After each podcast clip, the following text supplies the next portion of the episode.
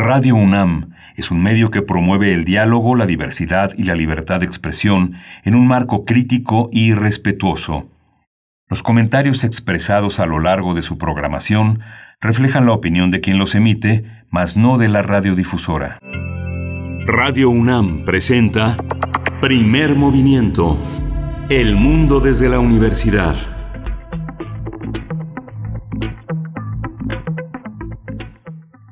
Buenos días, bienvenidos, bienvenidas aquí a Primer Movimiento en este viernes 17 de julio. Son las 7 y 5 de la mañana en una ciudad que empieza a clarear y son las 6 de la mañana con unos cuantos minutos, con 5 minutos en la ciudad eh, de Chihuahua donde transmitimos eh, paralelamente con la radio universitaria de Chihuahua, a quien también le damos los buenos días. Buenos días, Berenice Camacho, del otro lado de la línea. Hola, ¿cómo te encuentras, Miguel Ángel Quemain? Muy buenos días para ti, para todos nuestros radioescuchas en esta mañana de viernes. Qué gusto llegar al viernes, qué gusto llegar a un viernes de verano. Pues sí, con todo y todo hay que ponerle buena cara al descanso que ya se acerca, que es este fin de semana, y, dar la bienvenida a todos y todas aquellas que nos escuchan a través del 96.1 de FM, del 860 de AM también, la amplitud modulada. Tenemos presencia ahí en el alma mater del cuadrante. Le enviamos un fuerte abrazo a todos los radioescuchas de la AM que muy pacientemente además han estado eh, pues eh, siguiendo eh, esa, eh, pues la transmisión de Radio UNAM a través de AM, a pesar de que pues hemos tenido que reducir eh, por las condiciones de distancia y de reducción de personal que ya conocemos, pues hemos tenido que reducir algunos de los contenidos y también transmitirlos de manera simultánea en AM y FM. Con mucha paciencia nos han seguido y nos han sintonizado también, así es que muchísimas gracias. Bienvenidos, bienvenidas. Pues sí, en este viernes 17 de julio, Miguel Ángel También está en cabina. Ahí en cabina está Frida Saldívar, está en la producción ejecutiva, acompañada de Andrés Ramírez en los controles técnicos esta mañana, ahí en Adolfo Prieto 133, en Colonia del Valle, aquí en Ciudad de México, donde estamos transmitiendo en vivo nosotros desde nuestras casas, Miguel Ángel. Sí, venimos mm, hacia un fin de semana muy interesante. El presidente terminó de aterrizar de Washington esta semana. Los logros de ese viaje vinieron a, consolidarse este, este, esta semana con dos giras muy importantes. Eh, la consolidación de una, una figura de autoridad frente a toda esta desazón de Guanajuato, de Jalisco, y que finalmente culminó en una posibilidad de abrir el tema del pacto fiscal, renovar, eh, modernizar, hacer más contemporáneo la relación del Estado con la, con la Administración Central, con el Gobierno Federal, y bueno, todo anima a que el tema de la lucha contra la corrupción este fin de semana tenga muchas noticias nuevas. Por lo pronto llegó Lozoya, este elemento que muchos consideran de distracción, pero de distracción que mantiene atentos a muchos que aparecían todavía bajo las sombras, no sin la mirada del escrutinio de la opinión pública. Berenice, y hoy justamente tenemos un programa eh, interesante para revisar toda esta simbología, todo este nuevo sentido de la nueva semana. Vamos a tener un arranque sobre la resiliencia, resiliencia y el regreso a la nueva normalidad. Lo vamos a ver con la doctora Carla Salazar. Ella es doctora en Filosofía del Trabajo Social con orientación en políticas comparadas de bienestar social.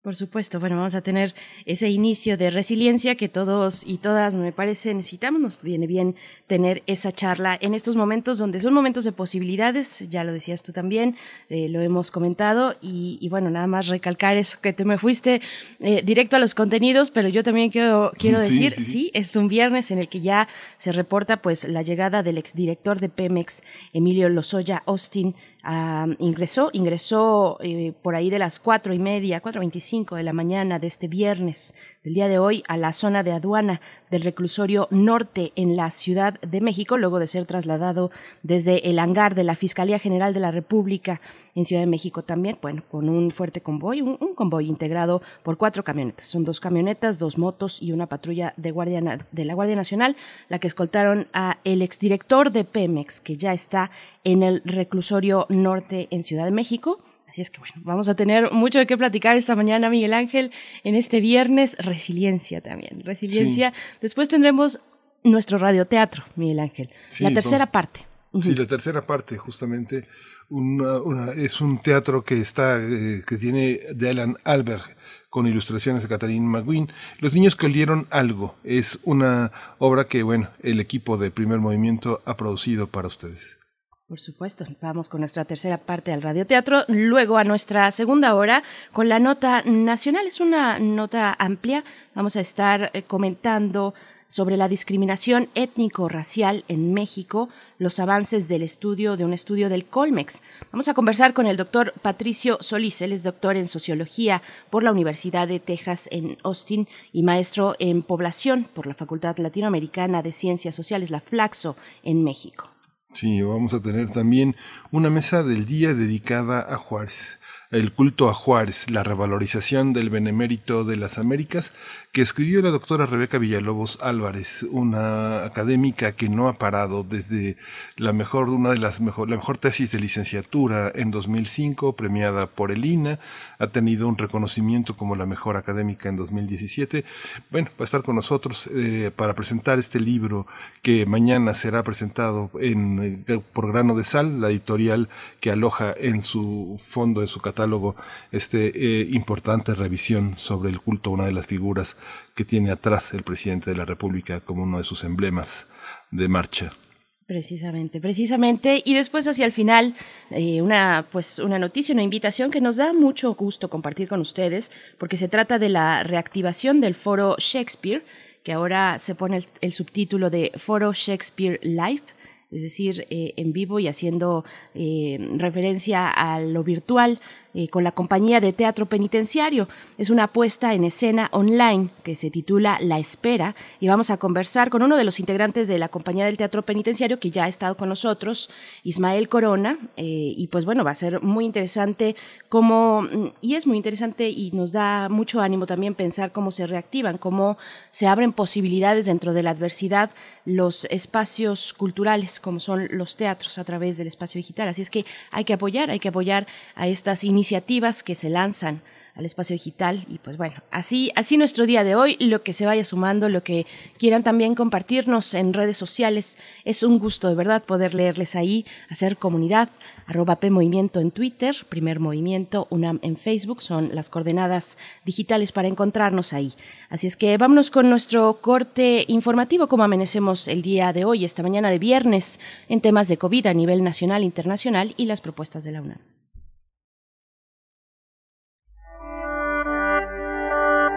COVID-19. Ante la pandemia, sigamos informados. Radio UNAM. La Secretaría de Salud informó que el número de decesos por la enfermedad de la COVID-19 aumentó a 37.574. De acuerdo con el informe técnico ofrecido el día de ayer por las autoridades sanitarias, los casos confirmados acumulados se incrementaron a 324.000 41 y el de sospechosos a 82.567. En la información internacional lo que predomina, lo, más importante es el Centro Nacional de Bioseguridad de Reino Unido afirmó que piratas informáticos apoyados por el gobierno de Rusia intentan robar información sobre el desarrollo de vacunas y tratamientos para COVID-19. De acuerdo con Paul Chichester, director de operaciones de ese centro, el blanco de estos ataques son instituciones académicas y farmacéuticas de todo el mundo. Por su parte, Dmitry Peskov, eh, portavoz ruso, rechazó las acusaciones de Reino Unido y aseguró que no están respaldadas por la evidencia adecuada. En información de la UNAM, Elena Lazos Chavero, del Instituto de Investigaciones Sociales de esta universidad, alertó que la deforestación, erosión de suelos, cambio climático, pérdida de agrobiodiversidad, falta de mercados justos, migración de jóvenes y la violencia son algunos de los principales problemas que amenazan al campo mexicano. Señaló que a dicha problemática se suma la falta de integración de políticas agroalimentarias, así como la vulnerabilidad político-cultural y socioambiental acumulada por décadas. Dijo que para enfrentar esta situación es necesario coordinar directrices ambientales y agroalimentarias de bienestar y salud para que sean la base del desarrollo para que los pequeños y medianos productores puedan salir adelante. La coordinadora de un proyecto del programa de apoyo a proyectos de investigación e innovación tecnológica, eh, la mm, maestra, la doctora Elena Lazos Chavero, eh, afirmó también que es necesario impulsar el consumo de lo que se produce en nuestro país. Así es que, bueno, esta nota importante que, que, que se lanza desde nuestra universidad. Sí.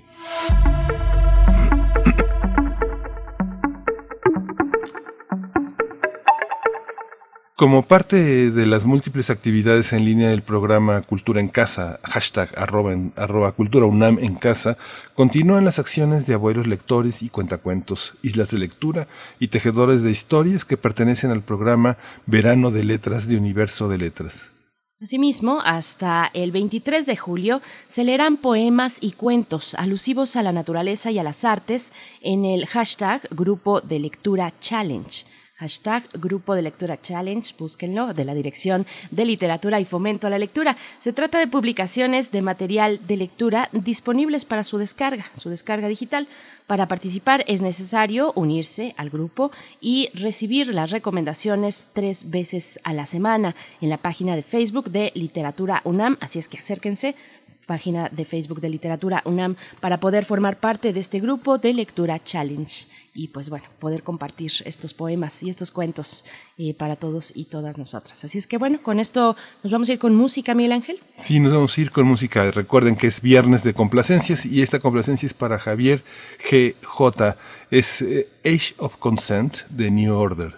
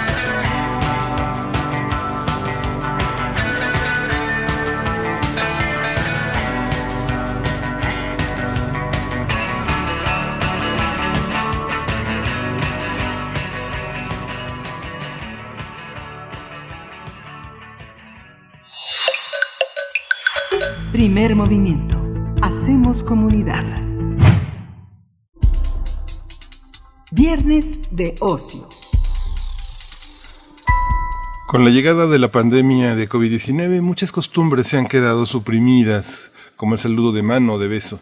Ahora debemos evitar abrazos y mantener distancia física con otras personas, o tenemos que acostumbrarnos a utilizar tapabocas al salir de casa. Ahora, ahora con lo que se ha denominado la nueva normalidad, nuestros hábitos deberán cambiar y se pondrán a prueba nuestras capacidades para adaptarnos. De acuerdo con diversos especialistas, el análisis del trauma en los seres humanos como consecuencia de afrontar experiencias adversas señala que la respuesta no siempre es adversa a nivel emocional, sino que puede traer consigo la capacidad de transformar un evento negativo en una oportunidad de fortalecimiento emocional. Esta capacidad se le ha denominado resiliencia. Para muchos investigadores, el aprendizaje y desarrollo de la resiliencia implica favorecer la comprensión de las situaciones adversas y la forma como éstas pueden ser superadas. Además, la resiliencia es algo que está presente en todos en mayor o menor medida y puede ser trabajada como cualquier habilidad. Vamos a conversar sobre la resiliencia y el regreso a la nueva normalidad, esta adaptabilidad de la que hablaremos con la doctora Carla Salazar. Ella es doctora en Filosofía del Trabajo Social y con orientación en políticas comparadas de bienestar social y es una especialista en el tema de resiliencia ante violaciones de derechos humanos fundamentalmente. Es colaboradora investigadora del CRIM, Centro Regional de Investigaciones Multidisciplinarias de la UNAM, un centro, eh, un centro que en las ciencias sociales eh, es una anomalía benéfica que permite entender muchas de las cosas que son difíciles por su reciente aparición. Eh, buenos días, doctora Carla Salazar. Gracias por estar con nosotros. Bienvenida. Muy buenos días, Miguel Ángel. Buenos días, Berenice. Muchísimas gracias por el espacio. Gracias, eh, doctora Carla Salazar. Gracias por estar una vez más aquí con nosotros. Ya hemos platicado precisamente en este contexto de, pandemia acerca de este de esta capacidad de estabilidad, la resiliencia, pero hoy se hace más necesario que nunca volver volver a esta conversación y agradecemos mucho doctora Carla Salazar que, tenga esta eh, pues esta posibilidad de acompañar a nuestro auditorio esta mañana. Yo le preguntaría eh, pues cuáles son los retos los retos a la adaptación en un nuevo contexto tan adverso, eh, ese contexto que lleva por nombre la nueva normalidad en estos tiempos de pandemia. Sí, son eh, diversos retos y desafíos, Berenice. El principal reto que tenemos es mencionar la palabra resiliencia tanto como COVID-19, tanto como pandemia. Eh, ¿Por qué es un reto? Bueno, porque hay que promover, eh, no, no solo hablemos de resiliencia como capacidad o adaptación, sino más bien el proceso de recuperación ante una adversidad. Eh, ante la nueva normalidad, tenemos que pensar eh, la resiliencia como la principal estrategia eh, de sobrevivencia sí tenemos que hablar de sobrevivencia porque el, virus no se ha ido, el virus sigue con nosotros, como una estrategia para reconocer eh, nuestra vulnerabilidad y que tenemos que caminar con la vulnerabilidad al lado. Entonces, por lo tanto, debemos de seguir tomando eh, medidas eh, y estrategias sanitarias, pues, para eh, mantenernos con salud. Es importante eh, que reconozcamos que que el COVID-19 eh, pues ha alterado las capacidades eh, no solo de los individuos, sino también grupales, de las familias, de las comunidades, y que enfrentar estos eventos estresantes que ha provocado, pues eh, en un momento dado se pueden ver superados y suscitar crisis que conlleven a un estado de inestabilidad. Entonces, en esta nueva normalidad también debemos de, de tener en mente, de tener eh, una visión de que el confinamiento no fue una medida fácil, que como individuos tenemos un especial anclaje al mundo cotidiano. Y de pronto después del confinamiento regresar a una nueva normalidad cuando eh, nuestras formas de relacionarnos van a cambiar y este y los significados también eh, por ende se van a transformar pues debemos de, dar nuevos eh, significados a la vida nuevas formas de, de sobrellevarlo. Sí, esta visión que señala Carla es muy interesante porque yo recuerdo alguna vez escuchar al filósofo español Fernando Sabater que una de las cosas que señalaba es que la promesa de inmortalidad en la cultura occidental había sido uno de los rasgos que definía la cultura contemporánea. Y ahora pensar en la fragilidad de las personas mayores, de las personas que nos han dado de algún modo un destino, una, una, una vida y ponerlas, saber que están en peligro, saber que las podemos perder, sabemos que la fecha es eh, la fecha de un descuido, la fecha de una vulnerabilidad es muy fuerte. También reconocer que vivir con la vulnerabilidad es una manera también de afrontar nuestra transitoriedad, que es una de las cosas que nos lleva todos los días a admitir nuestra responsabilidad y no quedarnos cruzados de brazo. Eh, la resiliencia podría plantearse también este regreso a la nueva normalidad a partir de las distintas edades con las que convivimos, los adolescentes, eh, las personas en la edad productiva, la gente que está como a punto de organizar su vida y irse de casa, la persona que está ya eh, retirándose de las jornadas laborales en la jubilación. ¿Cómo entenderlo desde distintas perspectivas y su vulnerabilidad? Doctora, ¿nos escucha? programa? Bueno, bueno. Sí, bueno. Ah, adelante. ¿Me escuchan? Sí, sí, Bueno, como Berenice comentaba al principio del la resiliencia este, es un proceso que podemos vivir todos los seres humanos, ¿no? En cada espacio donde exista vida hay posibilidades de eh, generar resiliencia. Eh, bueno, hay que primero, antes de, decir eh, cómo, cómo generarla o si es posible generarla a cualquier edad, tenemos que reconocer la vulnerabilidad radical que estamos viviendo como humanidad. Eh, que no debemos, pero no solamente debemos enfocarnos en esta eh, vulnerabilidad eh, que nos ha posicionado el COVID-19, sino también hacer un análisis de la vulnerabilidad social que ha colocado a grandes sectores de la población en una situación de desventaja. Y es que eh, ante un miedo generalizado y una percepción justificada de vulnerabilidad corremos el riesgo de perder también el sentido comunitario. Y por eso estoy aprovechando este espacio pues, para mencionarlo porque pues sí es posible que los niños eh, vivan procesos de resiliencia incluso de una forma más fácil que los adultos. Los niños son eh, de verdad eh, una fuente de resiliencia pues muy muy proactiva, ¿no? Pero también lo pueden vivir adultos mayores los procesos de resiliencia. Es decir, eh, nadie está exento de experimentar un proceso de resiliencia, pero antes eh, de trabajar sobre este proceso, pues hay que reconocer eh, la vulnerabilidad en la que estamos este, inmersos, o sea, reconocer eh, la vulnerabilidad y el miedo para caminar con ello. Hay que discutir también los factores que incrementan esta vulnerabilidad y la vulnerabilidad también innecesaria, que es esa vulnerabilidad psicosocial que se ha extendido en nuestra sociedad, eh, bueno, peor que, que el contagio del COVID-19, ¿no? Y hay, y hay que entender que el proceso resiliente pues nos va a permitir sobrellevar la adversidad y reconstruir nuevos proyectos de vida. De esta forma podemos hacer análisis precisos de nuestra nueva realidad y reconocer las desventajas de aumentar nuestra vulnerabilidad psíquica.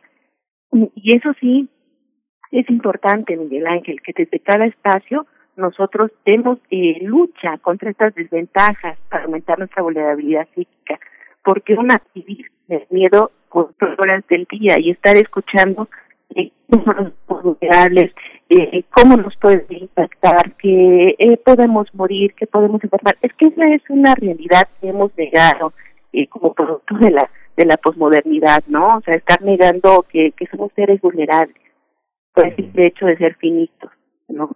Entonces, eh, se han encargado de, de negar la vejez, de negar la enfermedad, de negar la muerte, de negar el dolor. Y eso es algo que con lo que nosotros actualmente tenemos que batallar. Entonces es importante pues no perder eh, brújula del sentido de la Así es, doctora Carla Salazar. Perdón, doctora, tenemos, tenemos complicaciones para escucharle correctamente, así es que vamos a regresarla con la producción para que podamos arreglar esa situación técnica. Pero mm, fíjate, Miguel Ángel, que ayer asistía yo virtualmente, virtualmente a una charla de la poeta mexicana Rocío Cerón. Una buena parte de su poesía eh, parte o se desata a partir de la idea de la catástrofe de la catástrofe y de, mm, de lo que significa, mm, por ejemplo, romper estados de inercia, confrontarnos con nuestra propia fragilidad, con la propia fragilidad de la existencia humana. Y ella hablaba de las posibilidades de la poesía en ese sentido. A mí me parece muy interesante y ahora es cuando mm, probablemente más que nunca nos haga sentido en este espacio hablar de poesía necesaria, ¿no? Por ejemplo, eh, es un eh, ella hablaba de un espacio, de que tenemos en estos momentos de catástrofe una especie de momento de gracia, a propósito pues del dolor y de la y de la muerte sin minimizar sus impactos sociales e individuales pero tenemos la posibilidad de algo genuinamente nuevo y era muy interesante de, avanzar hacia algo genuino que, que, dé un poco de vuelta, un giro de, tuerca a esta catástrofe y nos haga pues llegar a, un mejor momento una vez atravesado, digamos, el dolor, ¿no? Eh, que me pareció muy interesante. Ya está con nosotros de nuevo la doctora Carla Salazar. Doctora. Sí, bueno. Sí, bueno, doctora Carla Salazar. Ya, ya recuperamos la comunicación. Ojalá que se, que se mantenga en buenas condiciones la comunicación para poder escucharle como, como se merece la audiencia. Y pues bueno, yo quiero preguntarle, doctora, eh, ¿cómo, ¿cómo entonces empezamos a identificar los elementos que debemos recuperar hacia nosotros, aquello que debemos detectar en nosotros mismos para ir caminando hacia procesos de resiliencia. Eh, venimos como sociedad mexicana en particular, pues ya de, de, muchos momentos muy complicados, de escenarios sociales de mucho sufrimiento. Eso, eso también lo venimos arrastrando y se suma ahora este momento de pandemia complicado. ¿Cómo, cómo seguir por el camino o emprender el camino a la resiliencia?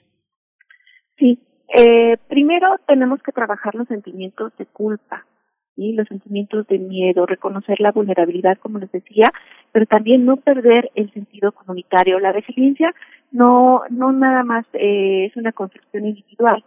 Más que nada, yo diría que un 70% es una construcción relacional. Entonces, eh, tenemos que eh, no perder el sentido comunitario, principalmente, y eso es algo que también eh, la pandemia eh, o el manejo de la pandemia nos orilló a llamar distancia social a la distancia física. Y eso pudo ser un detonante más para un individualismo. Entonces, hay que tener presente que los escenarios actuales que ha generado esta pandemia, pues están sujetos a transformación y los individuos, grupos, familias, comunidades y sociedades tenemos diversas formas de reaccionar ante ellos. Pero por ello, debemos promover los recursos comunitarios, o sea, los recursos relacionales, no vivir estos procesos de dolor, de pérdida en soledad, tratar de rescatar los vínculos. Y una característica eh, de los procesos de resiliencia es la flexibilidad. Entonces tenemos que, que comenzar a ser flexibles, saber que la vida ha cambiado, que nuestras formas de relacionarnos ha cambiado, incluso las formas de vivir un duelo, están cambiando, ¿no? De dar una despedida, de dar un adiós. Pero la flexibilidad es la que nos va a permitir construir resiliencia y construir nuevos procesos, proyectos de vida. Sí, justamente esa, sí, sí, perdón. Sí, me quería comentar algo. Hace unos años Bauman reflexionó sobre precisamente los temores sociales, ¿no? Que con tanta insistencia se estaban sembrando en la sociedad y hoy más que nunca sobresalen sus palabras, ¿no? Él decía, y cito, la inseguridad del presente y la incertidumbre sobre el futuro fomentan los temores más imponentes en la sociedad. Estos sentimientos nacen de una sensación de impotencia. Parece que hemos dejado de tener el control como individuos, como grupo como colectivo. Por eso yo insisto en el pilar de la flexibilidad, ser flexibles ante esta realidad, ¿no? Eh, hay un ejemplo que muy recurrente que utilizan para, para promover la resiliencia, que es eh, este, ¿no? De cuánto dinero eh, no invirtió eh, la NASA para hacer eh, funcionar la, las plumas para escribir en el espacio, ¿no? Por esto de la gravedad que no bajaba la tinta. Entonces muchos millones de dólares fueron invertidos para investigar cómo podrían hacer funcionar una pluma en el espacio, ¿no? Este, Mientras tanto, algunos otros países como Rusia, bueno, sus astronautas utilizaban lápices. Entonces, es un ejemplo este, muy sencillo, muy simple, pero que te hace eh, reflexionar sobre, sobre este pilar de ser flexible, ¿no? No siempre la realidad la tenemos que encajar en un cuadrado perfecto, no tenemos que fluir con la realidad y saber desarrollar nuestra vida en estos procesos nuevos este proceso a veces eh, tenemos, eh, esto que comenta Carla, eh, Carla Salazar, es eh, un tema de lenguaje también. A veces eh, tenemos como rehenes a los niños.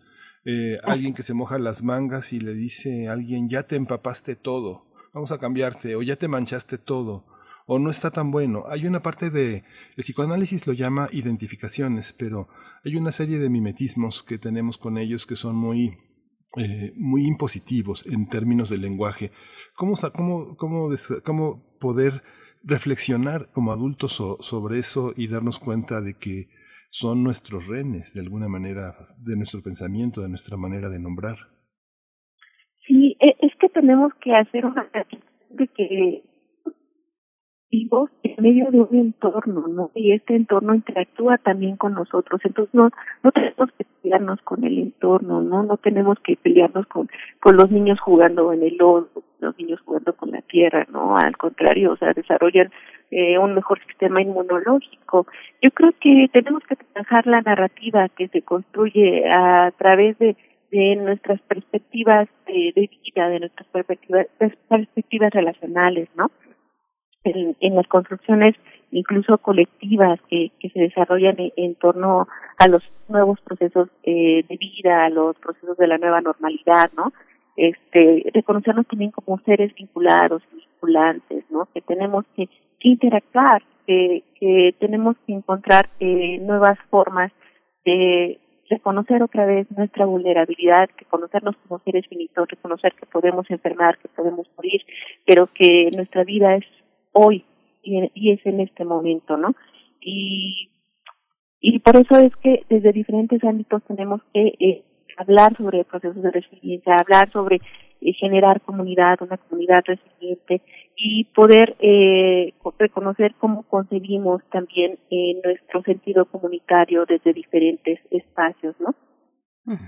Doctora Carla Salazar, yo voy a poner un par de ejemplos y sobre todo hacer énfasis en el último, pero el primero es eh, solamente justo eso, como poner un ejemplo. Eh, hace mm, aproximadamente un mes en UNAM Global se publicaba eh, una, una nota que hace mm, que, que, se refiere al síndrome de la cabaña, el miedo a salir de casa tras el confinamiento y eso me da pie para hablar de los miedos, de los miedos que tenemos en estos momentos, de algunos miedos muy puntuales, y ahí va mi segundo ejemplo, que es eh, pues esta realidad muy punzante de la violencia doméstica que se ha incrementado en estos, en estos momentos y en estos meses de pandemia, donde todos estamos pues encerrados en nuestras casas con, probablemente con pocos recursos eh, de convivencia eh, frente a nuestros familiares, lo cual ya resulta pues eh, una cuestión que nos debe poner a pensar por lo menos, ¿no? ¿Cómo hacerle? ¿Cómo hacerlo en familia? ¿Cómo llevar a cabo estos procesos en familia? ¿Cómo entendernos los unos a los otros entre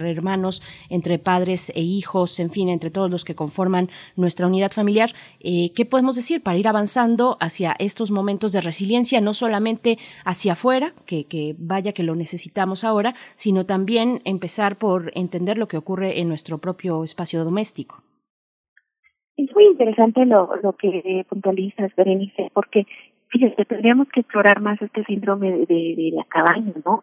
aquí estamos teniendo miedo a socializar o a la forma en que ¿no? ¿A qué le llamamos, por ejemplo, socializar?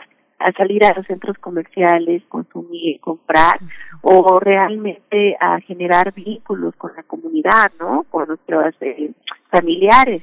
Eh, yo creo que tenemos, eh, estos tiempos son de constante reflexión, de constante discusión y de manera individual tenemos que eh, reconocer nuestros miedos y mucho nocivo, porque finalmente el miedo facilita tener un balance sobre nuestra situación o nuestras nuevas situaciones y por tanto eh, pueden decir acciones preventivas, ¿no?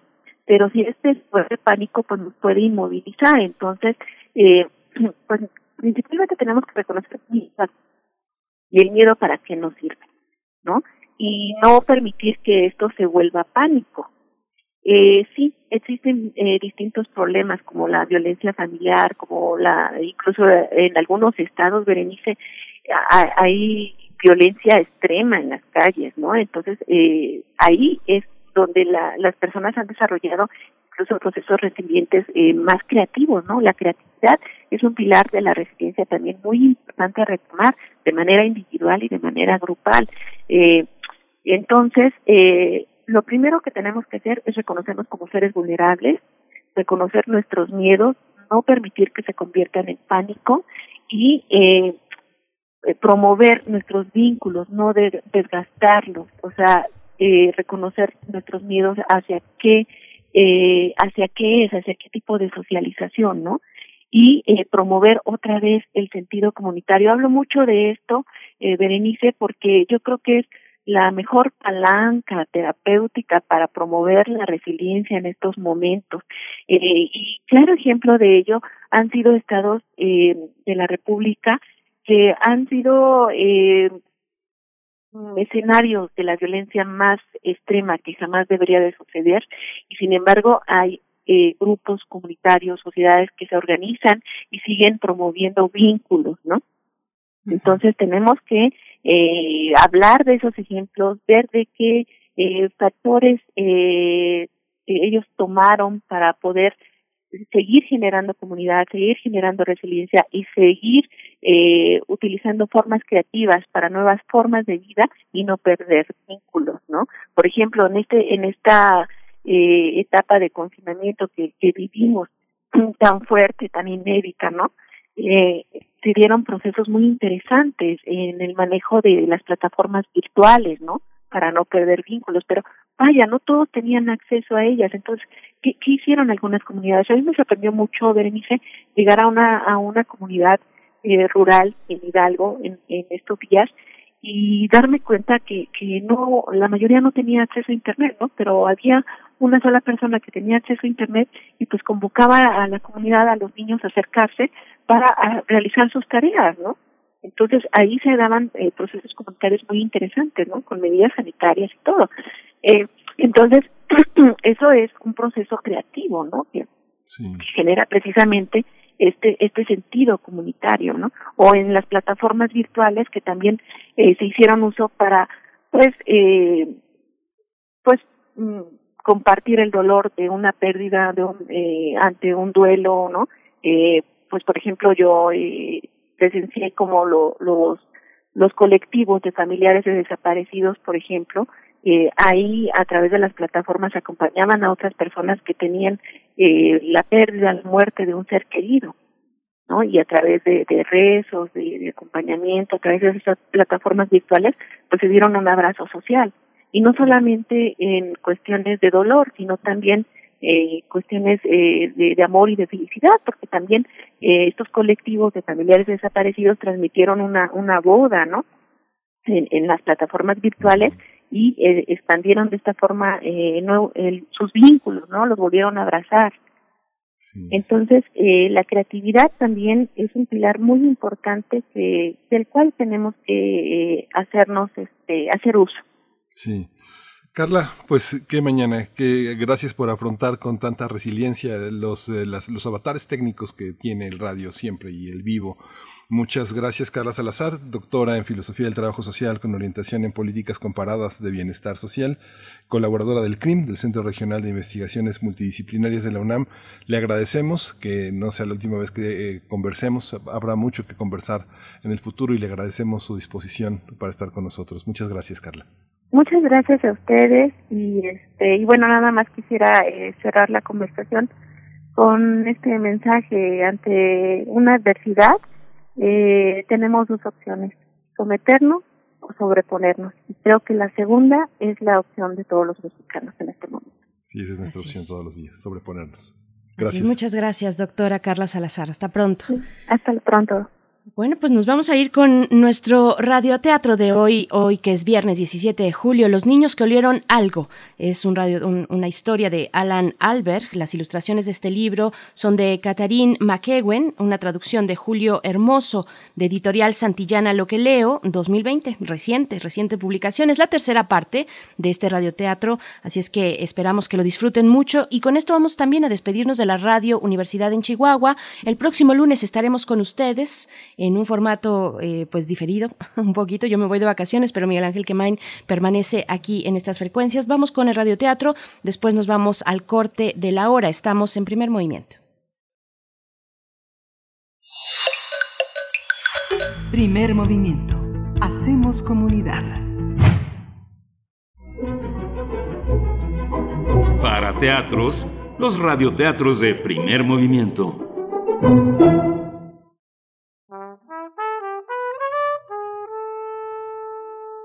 Tercera y última entrega de Los niños que olieron algo, de Alan Alberg, ilustraciones de Catherine McEwen, traducción de Julio Hermoso, editorial Santillana, Lo que leo 2020. ¿Qué pasará con la familia Gaskit? ¿Podrá el señor Gaskit recuperar al pequeño Gary? ¿Pedirá Horacio el gato la pizza y la señorita Pestiño volverá a ser amable? Averigüémoslo. De nuevo estamos en la clase. Las cosas, la verdad es que iban de mal en peor. La señorita Pestiño se ponía nerviosa por cualquier cosa. Sus comentarios eran contradictorios o a veces no tenían sentido. Gus, Gloria y los demás ya no sabían ni dónde estaban.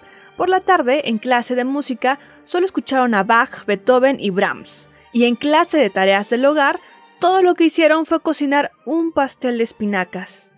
Al terminar la jornada, el señor Piño asomó la cabeza por la puerta del salón, se encogió y desapareció de nuevo. Ramón estuvo completamente desaparecido, pero él también olía algo raro. Por fin, hora de irse a casa. La señorita Pestiño salió de la clase con un paraguas enorme en la mano y una mirada de enojo cruzó el patio, atravesó la puerta de la escuela y se fue.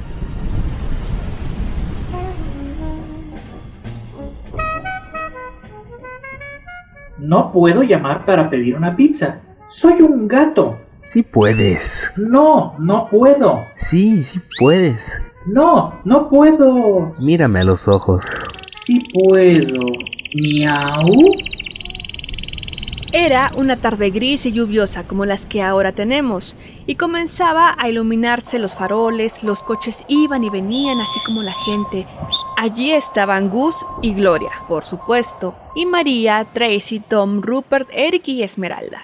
La señorita Pestiño desfilaba también en línea recta por la calle principal. Gus, Gloria y los demás no perdieron su pista y la siguieron hasta llegar a su casa, alta y oscura los niños se agacharon detrás de los arbustos y vigilaron. La vieron en la puerta mirando hacia la calle y al mismo tiempo, de verdad que sí, vieron su cara que se movía detrás del agua en el cristal, un piso más abajo, en la ventana del sótano. Esto es escalofriante. Shh, cállense. ¡Ah! El cuerpo de la señorita Pestiño estaba en la puerta de la casa, pero al mismo tiempo la cara de la señora Pestiño estaba en la ventana. Los niños estaban sorprendidos, asombrados y ¿cuál es la palabra? estupefactos. En cuanto a la señorita Pestiño número uno, cerró la puerta. Los niños bajaron los escalones del sótano a toda prisa para asomarse a través de los barrotes de la ventana sucia y ver a la señorita Pestiño número 2. Estaba sentada en el suelo, con una silla rota a su lado y una mirada de esperanza en la cara. La puerta estaba cerrada, pero...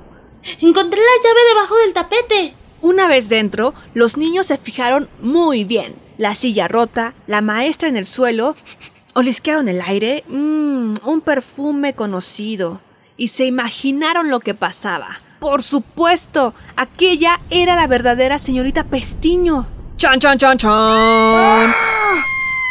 Niños, niños, tranquilos. Mi hermana vino de visita. A veces es divertido. No es su hermana, señorita. No es tan divertido, señorita. Claro que lo es. De ninguna manera. Bueno, es que estaba un poquito molesta esta mañana y me amarró y, me encerró aquí abajo. Me acabo de soltar. ¡No! Es su... es su... Melliza mala. La sombra de una silueta bajó los escalones del sótano, cerró la puerta de golpe y cerró con llave.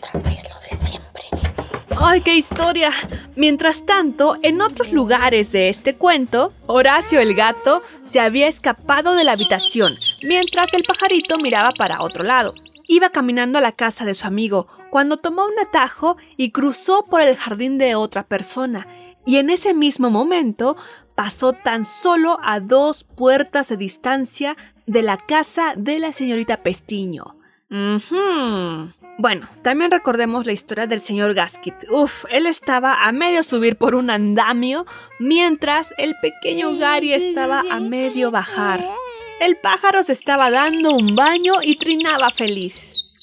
Volando voy, pío pío, volando voy, pío. Horacio, siguiendo órdenes, había encontrado la tina y otros objetos en el armario de los juguetes de Gus y de Gloria. Por un momento se olvidó de la pizza. Mientras, en el sótano, la situación era complicada. Las puertas estaban cerradas, con llave, había barrotes en las ventanas, los niños habían perdido el teléfono o lo habían dejado en casa o lo traían sin batería. Clásico, nunca olviden de cargar su teléfono o tener una pila extra, ¿eh? En la calle lejana nadie iba a oír sus gritos y la melliza mala de la señora Pestiño estaba en el jardín. Pero con una pala. Niños, tranquilos. Está usando la pala porque sí. Le encantan las plantas. No parece que esté cavando porque le gusten las plantas. Está cavando muy profundo y con tremendo ánimo. Un agujero enorme. Una trinchera. Un foso. Una tumba. ¡Ay, ay, ay! Una, tumba.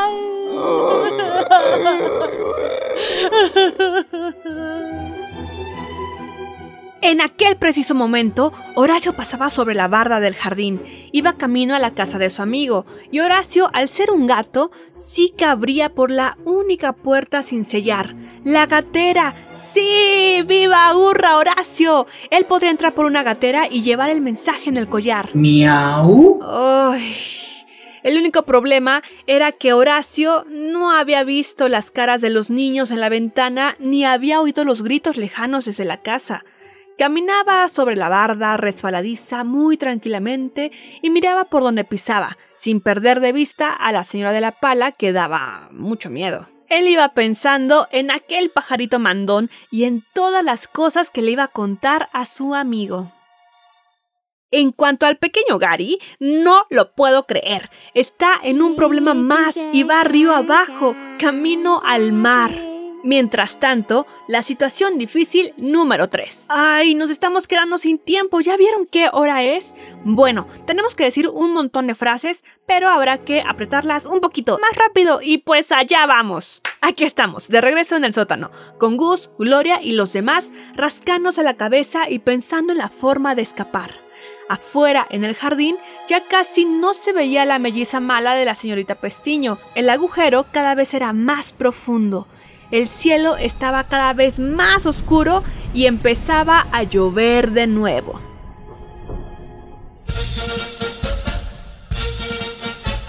También, mientras tanto, la señorita Gaskit pasaba por su propia situación, difícil, con un hombre con zancos y una foca. Tenían algo que ver con un circo. Mientras tanto, Horacio el gato, a su regreso por la lluvia y muy decepcionado, entra por la gatera de su casa. Y el pájaro está leyendo el periódico. Ojalá fuera yo más listo. Ojalá supiera leer. No hay problema, yo te enseño. Queridos, ya no hay tiempo. Apúrate a enseñarle, ¿va? Oh, sí me apuro, me apuro. Ah. Oh, ya sé leer. Ahora quiero hasta aprender francés.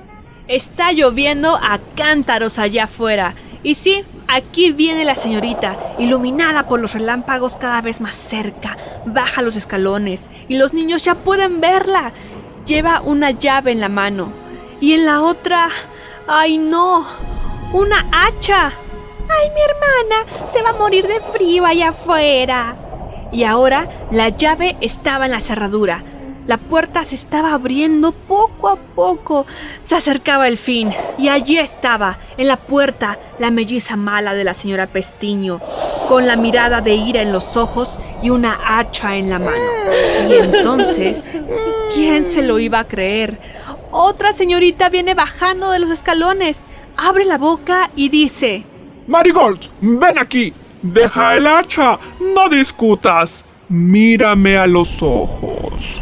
Los niños, por supuesto, estaban asombrados, estupefactos, confundidos y está de más decirlo, encantados. La señorita Pestiño también parecía estar encantada. ¡Glow! ¡Qué sorpresa tan agradable! Y entonces se dieron cuenta, pues los niños vieron a aquella señorita número 3 tan familiar y lo descubrieron todo. Son, trillizas. Mientras tanto, en una cafetería junto al muelle, el pequeño Gary Gaskit, pelo mojado, ojos cerrados, estaba sano y a salvo. El señor Gaskit también estaba bien y empapado hasta los huesos, por supuesto. Lo único que ese bebé y su padre querían después de tanto correteo era echarse una siesta. Felices sueños, señor y bebé Gaskit. Allá en el sótano, la señorita Pestiño número 2 se disculpó con la señorita Pestiño número 1. La señorita Pestiño número 3 le dio un fuerte abrazo a la señorita Pestiño número 1 y se llevó a casa en coche a la señorita Pestiño número 2. ¡Qué relajo!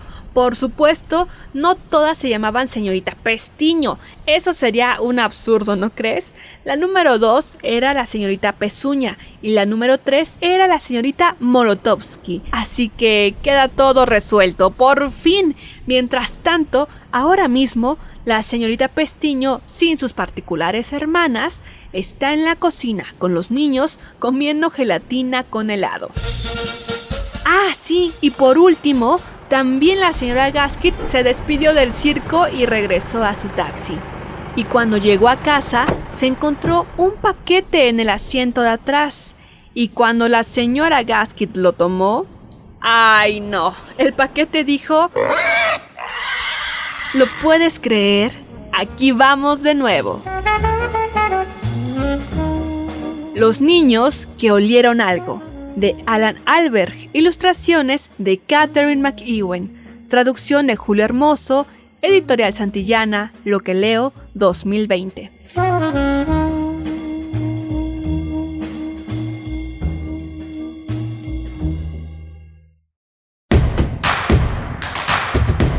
Síguenos en redes sociales. Encuéntranos en Facebook como Primer Movimiento y en Twitter como arroba PMovimiento. Hagamos comunidad.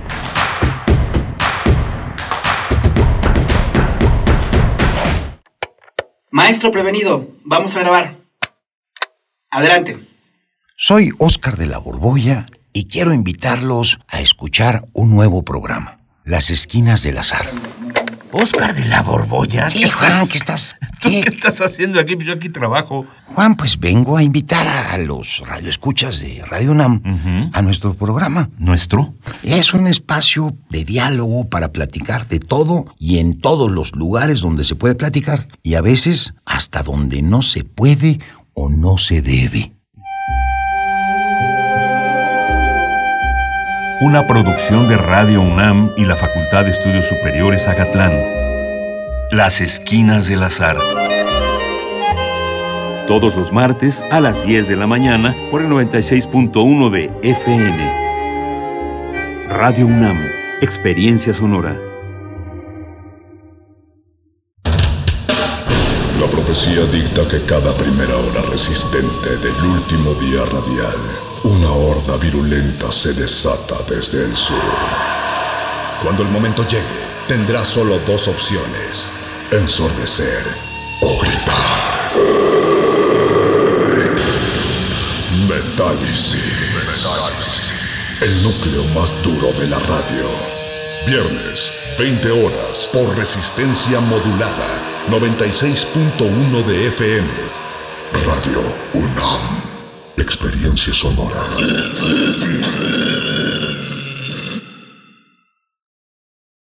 En el Instituto Electoral de la Ciudad de México seguimos trabajando en la preparación del proceso electoral local 2020-2021. Este mes de julio consultaremos a los pueblos y barrios originarios y comunidades indígenas de la Ciudad de México sobre la delimitación de las circunscripciones en nuestras alcaldías. Para mayor información sobre qué son y para qué sirven las circunscripciones y las fechas de estas consultas, visita www.ism.mx o nuestras redes sociales. Instituto Electoral de la Ciudad de México. Con participación, todo funciona. Antes de que la violencia se apodere de ti. Antes de perder la paciencia. Antes de que te enojes con tu pareja. Antes de que te desesperes, cuenta hasta 10 y saca, la bandera, blanca, de, la, paz. Recuerda, si necesitas ayuda, estamos para apoyarte. Llama al 911. Gobierno de México. Encuentra la música de primer movimiento día a día en el Spotify de Radio UNAM y agréganos a tus favoritos.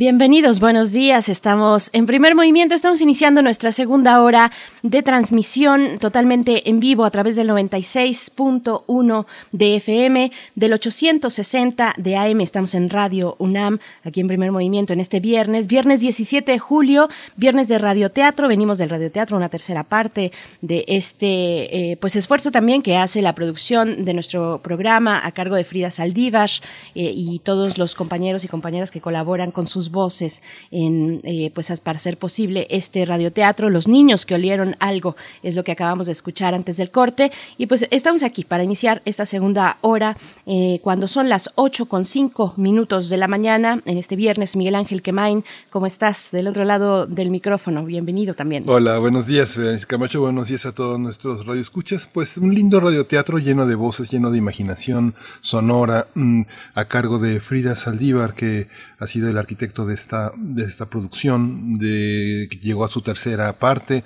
Quien le guste de seguir las huellas de las producciones, bueno, tendrá que ir tres viernes atrás para tener la primera, un viernes de hace ocho días la segunda y en este viernes 17 eh, de julio la tercera parte que tienen una unidad interesante, muy rica, muy rica por los matices de voces, por la imaginación sonora. Ojalá y les guste este, este esfuerzo.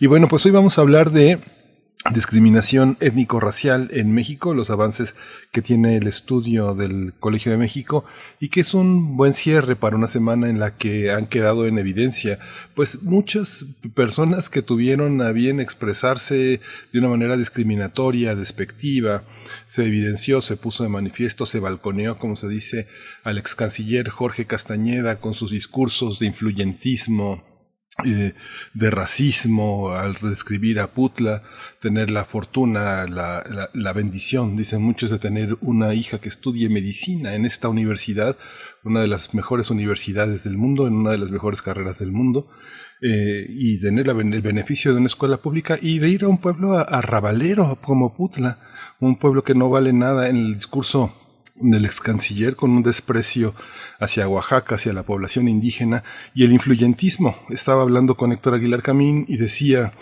le dije a Héctor, que conoce a Diodoro, Diodoro Carrasco, por supuesto que era gobernador de Oaxaca, que le diera algo mejor, y le di un poquito mejor, porque pues en Oaxaca ya saben que no hay nada mucho mejor en términos de pobreza, sí de cultura, sí de cultura estamos eh, de las mejores eh, eh, culturas del mundo, pero en ese desprecio el presidente respondió lo que significaban eh, esta, esta clase de intelectuales pues que pues han abanderado desde hace muchos años, casi 40 años, el espectro de la política mexicana, ¿no? Esto que se llaman intelectuales y que es hoy un centro del debate y uno de los ejes de la discriminación en muchos sentidos en México, Berenice. Por supuesto, bueno, vamos a estar conversando precisamente de eh, a qué se asocia la discriminación eh, e-, étnico-racial, cuáles son los elementos eh, culturales, socioculturales que se asocian a este, pues, este ambiente adverso para muchos, muchísimos grupos en, en este país. Pues bueno, lo vamos a conversar. Es, un estudio muy interesante. Lo vamos a conversar precisamente en unos momentos más con el doctor Patricio Solís, doctor en sociología por la Universidad de Texas en Austin y también maestro de población para la Flaxo, la Flaxo México. Así es que, bueno, les invitamos a participar en nuestras redes sociales. Siempre es un gusto leerles en este que también es un viernes de complacencias musicales. Manden sus complacencias. Estamos en arroba P. Así estamos en la red social de Twitter y en Facebook nos encuentran como Primer Movimiento UNAM. Así es que pues nos vamos, nos vamos de una vez. Ah, no, antes, antes espérenme todos y todas.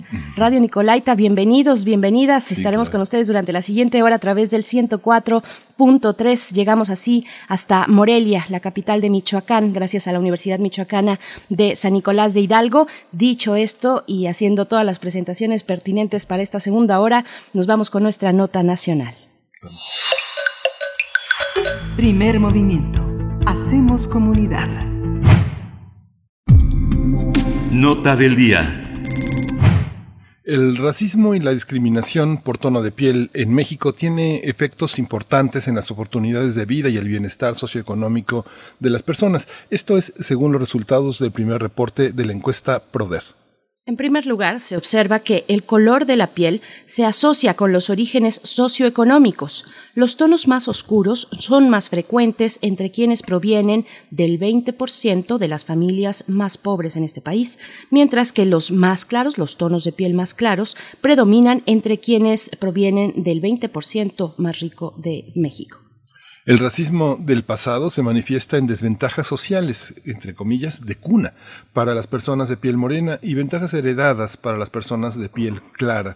Estas desigualdades, aunadas a la persistencia de prácticas discriminatorias asociadas al tono de piel, contribuyen a la desigualdad en resultados socioeconómicos. Las personas con piel más clara tienen más del doble de probabilidades de alcanzar un nivel socioeconómico superior con respecto al 20% de piel más oscura. En cambio, las personas de piel más oscura tienen 3.5 veces más probabilidades de mantener un 20% menos en torno al nivel socioeconómico. A través de este proyecto del Colegio de México, que cuenta con financiamiento de la W.K. Kellogg Foundation del, y de Oxfam México, es posible afirmar con mayor certeza que existe una asociación robusta entre el tono de piel y los orígenes, así como los destinos socioeconómicos de las personas. Y algo muy interesante también que por primera vez en México la encuesta Proder utilizó medios ópticos para recabar información sobre el tono de piel en adultos mediante colorímetros digitales aplicados en el dorso de la mano y la muñeca. Con este método fue posible eliminar los sesgos de estudios previos en la percepción y autopercepción del tono de piel. Sí, vamos a conversar sobre la actualización de este estudio sobre la discriminación étnico-racial en México y hoy nos acompaña el doctor Patricio Solís. Él es doctor en Sociología por la Universidad de Texas en Austin, maestro en Población por la Facultad Latinoamericana de Ciencias Sociales, la Flaxo, México, y es sociólogo por la Universidad Autónoma de Nuevo León, profesor investigador del Centro de Estudios Sociológicos del Colegio de México y actualmente dirige el Seminario Permanente de Desigualdad Socioeconómica en el Colegio de México. Bienvenido, doctor. Muchas gracias por estar con nosotros. ¿Qué tal? ¿Qué tal? Buenos días. Un saludo a ustedes, Berenice Miguel Ángel y al auditorio. Gracias. doctor Patricio Solís. Un gusto eh, conversar con usted en esta mañana. Muchas gracias por aceptar. Eh, y bueno, preguntarle primero de qué hipótesis parte eh, y se plantea a partir de qué este estudio, este estudio que ya hemos reseñado en la introducción. Sí, miren, hemos estado trabajando en el Colegio de México, eh, en el Centro de Estudios Sociológicos del Colegio de México desde hace algunos años, en eh, los temas de desigualdad y en la forma en que la desigualdad social en México, tan acentuada, se reproduce a lo largo del tiempo y se reproduce entre generaciones. Y uno de esos temas, uno de esos clivajes de la desigualdad, pues es la, dimensión étnica y, y étnico-racial, decimos nosotros en términos de que lo étnico está racializado eh, en, en nuestro país. Entonces, hace algunos, hace un año presentamos un estudio eh, de, en colaboración con Oxfam, que se llama Por mi raza hablará la desigualdad, en donde justamente mostramos con algunos datos nacionales, de encuestas nacionales, cuáles son los, digamos, las consecuencias estructurales en términos de desigualdad social de eh, la pertenencia o de poseer distintas características étnico-raciales, pertenencia a pueblos indígenas, hablar una lengua indígena, tener piel morena, eh, y también afro, pertenencia a pueblos afromexicanos. Entonces lo que hemos estado haciendo más recientemente es haciendo una actualización de este estudio con datos nuevos, en donde lo que pretendemos hacer es, por una parte, refinar algunas de las aproximaciones eh, eh, cuantitativas, es decir, estimaciones y, y tener estimaciones más robustas cuantitativas sobre estos efectos de la desigualdad étnico-racial sobre la desigualdad socioeconómica y entender un poco mejor cuáles son los mecanismos que eh, eh, producen esta desigualdad observada. Y eh, como parte de eso, eh, el año pasado levantamos eh, información nueva, eh, levantamos una encuesta nacional, que es una encuesta que llamamos PRODER, que tiene cerca de siete mil, un poquito más de siete mil casos a escala nacional y con algunas eh, sobremuestras en distintas ciudades y entornos geográficos del país. Y además hicimos trabajo cualitativo, tenemos eh, entrevistas a profundidad y grupos de enfoque también en distintas zonas del país, en donde indagamos justamente sobre cómo la gente percibe estas desigualdades y percibe la discriminación eh, asociada a estas desigualdades. Este es el, digamos, el marco general del estudio, ¿no? Estos nuevos datos eh, colaboran a enriquecer los datos anteriores, los desdicen, cómo establecer nuevas metodologías frente a realidades que son nuevas. Ha habido avances en derechos humanos, en las percepciones que la gente tiene sobre sí misma y sobre los demás. ¿Cómo, cómo se enriquece ese estudio en relación a estos avances, yo supongo, de la, de la realidad? Pues el, el, el tema es que el, el, el racismo en México y la discriminación, es decir, prácticas de maltrato, tanto institucionalizadas como individuales, asociadas al racismo y a la discriminación, no es un tema nuevo. Lo que es nuevo, en realidad, es la visibilización del mismo, ¿no? Es una cosa muy importante. Parte del proyecto, el objetivo del proyecto es contribuir a que esa visibilización sea cada vez mayor. Eh, a través de pues participación en redes sociales, participación en eventos, eh, difusión de resultados, etcétera. Entonces, eh, lo que nosotros estamos tratando de hacer, digamos, ¿qué, ¿qué hay de novedad en lo que estamos tratando de hacer? Bueno, hay un par de cuestiones importantes. Tenemos mejoras en la medición de algunas cuestiones, ustedes en el resumen lo señalaban.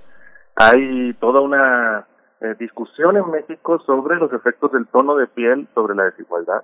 Y lo que hicimos nosotros es trabajar en la en el perfeccionamiento de las medidas de tono de piel, no como una forma de tratar de clasificar a las personas por su tono de piel, esto es justamente contrario a lo que queremos hacer, pero sí es necesario hacer esto para pues, pues, precisamente documentar de mejor manera cuáles son los efectos que tiene el tono de piel en la situación socioeconómica de las personas, como resultado de la discriminación. Eso eh, es una parte de lo que hicimos en el estudio. Tenemos también eh, medidas o mediciones de discriminación, cómo las personas perciben la discriminación. Y por otra parte, en el trabajo cualitativo nos hemos enfocado en dos cuestiones.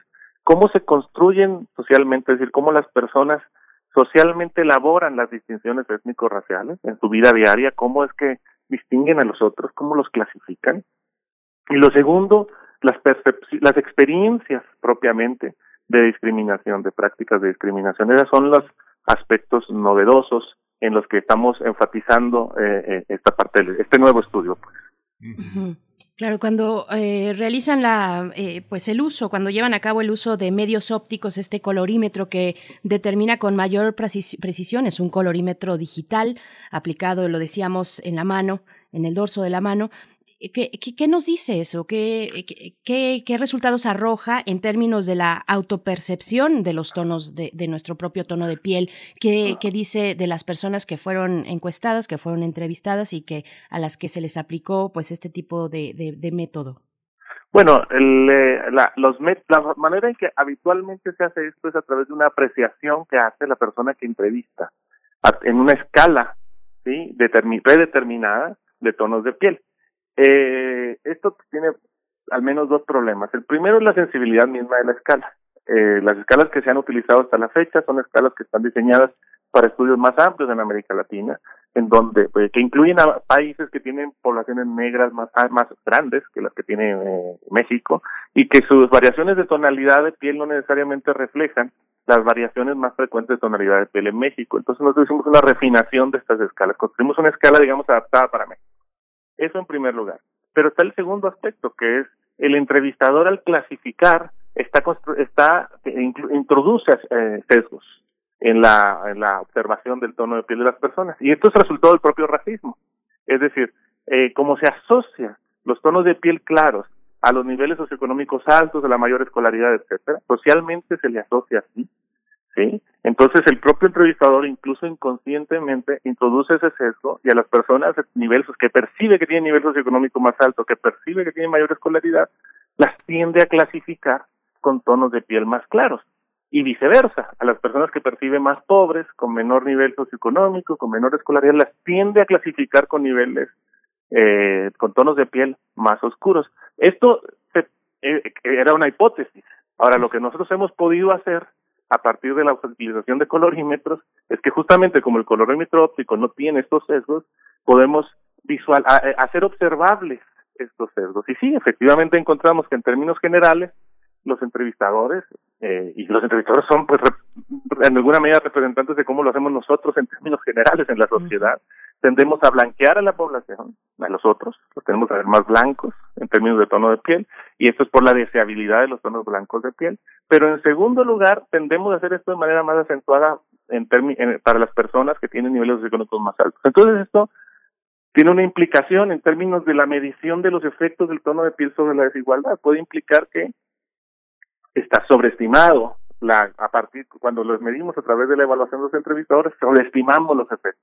Bueno, lo que encontramos es que incluso si se descartan esas sobreestimaciones, eh, las medidas que nosotros obtenemos con el colorimetro siguen, siguen teniendo una relación muy sólida con los destinos, eh, tanto con los orígenes sociales, es decir, con los niveles económicos de la familia de origen, lo cual quiere decir que pues, ese efecto de racismo histórico eh, eh sobre las oportunidades de vida de las personas desde la cuna, desde el nacimiento, hay un efecto ahí, pero no solo eso, sino también con los destinos, con los destinos económicos de las personas, con los destinos educativos de las personas y con los destinos ocupacionales, lo cual quiere decir que el tono de piel, eh, ya medido con estos indicadores, con medidas más robustas, sigue, sí, se, se confirma que tiene un efecto importante sobre la desigualdad de oportunidades en estos ámbitos educativo, ocupacional y económico de las personas en México. Fíjese que es curioso, pero también los, los emoticones, yo no sé, yo no, no, no, no, no navego en otro idioma que no sea eh, desde el español y los emoticones, pues supongo que están como desde el ámbito latinoamericano, pero justamente la aprobación de la manita que es hacia arriba o hacia abajo tiene distintas tonalidades. ¿Cómo esto ha dirigido también nuestras percepciones? En, en, el nivel informático. ¿Ustedes tienen ese, ese balance? hay, una, ¿Hay una tonalidad de piel en la, sobre la pantalla? Pienso en estas formas en la que las personas son representadas con chinos, cabello chino o cabello lacio, ojos claros u ojos cafés u ojos este, con ciertas transparencias. Hay las representaciones en estas eh, indicaciones gráficas del color de piel, ¿lo han, lo han detectado? Lo, eh, lo que, o sea, lo que me parece a mí es que, bueno, especialmente en este mundo de las redes sociales, los esfuerzos que han hecho estas, que, la construcción de estos emoticones con distintos tonos de piel eh, en, en los, eh, por ejemplo, en las aplicaciones como WhatsApp, etcétera, etcétera. Eh, se han hecho, estos son esfuerzos por hacer una eh, plataforma más inclusiva en donde las personas pueden sentirse representadas y reflejar eh, con mayor, con la, con, como quieran, su, el tono de piel con el que los incluyen. Ahora, lo que sí es cierto, y volviendo al caso de México, es que en las representaciones que se hacen de las personas en medios audiovisuales en México, es muy evidente que existen sesgos hacia la inclusión de personas con tonos de pieles más claros, con un perfil eh, físico racializado afín a los rasgos europeos. Eh, y, y pues esto representa una práctica común tanto en la televisión como en las castings de, de eh, cine, de televisión y particularmente en el mundo de la publicidad. Y esto, por supuesto, que contribuye a la reproducción de estereotipos sociales de deseabilidad y aspiracionales que vinculan las aspiraciones sociales a la blancura y al rechazo de los, digamos, de, de los perfiles físicos racializados eh, eh, eh, asociados a la pertenencia indígena o afro, ¿no? Entonces, eh, es un ejemplo, es un ejemplo bastante claro y yo diría que está escandaloso de la forma en que el racismo en México se encuentra naturalizado, es decir, que ni siquiera cuestionamos la, digamos, la ausencia de modelos eh, físicos en nuestros medios audiovisuales, publicidad, televisión, etcétera, la prácticamente ausencia de eh, modelos que representen el perfil físico de la mayoría de nuestra población. ¿no? Eh, pues esto tiene consecuencias de legitimación del racismo. Doctor Patricio Solís, eso me lleva a preguntarle, es, es una pregunta muy sencilla, eh, pero que creo tiene una relevancia mayor cuando hablamos del concepto de raza, porque hay muchas personas que lo siguen utilizando, que siguen pensando que la raza existe ¿Qué es? Y hace un momento, eh, mucho más atrás en la conversación, usted comentaba algo parecido a lo étnico está racializado.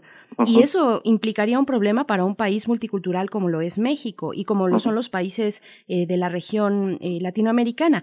¿Qué es la raza entonces y qué implicaciones tiene pues, para las condiciones de vida de los distintos grupos que habitamos este país?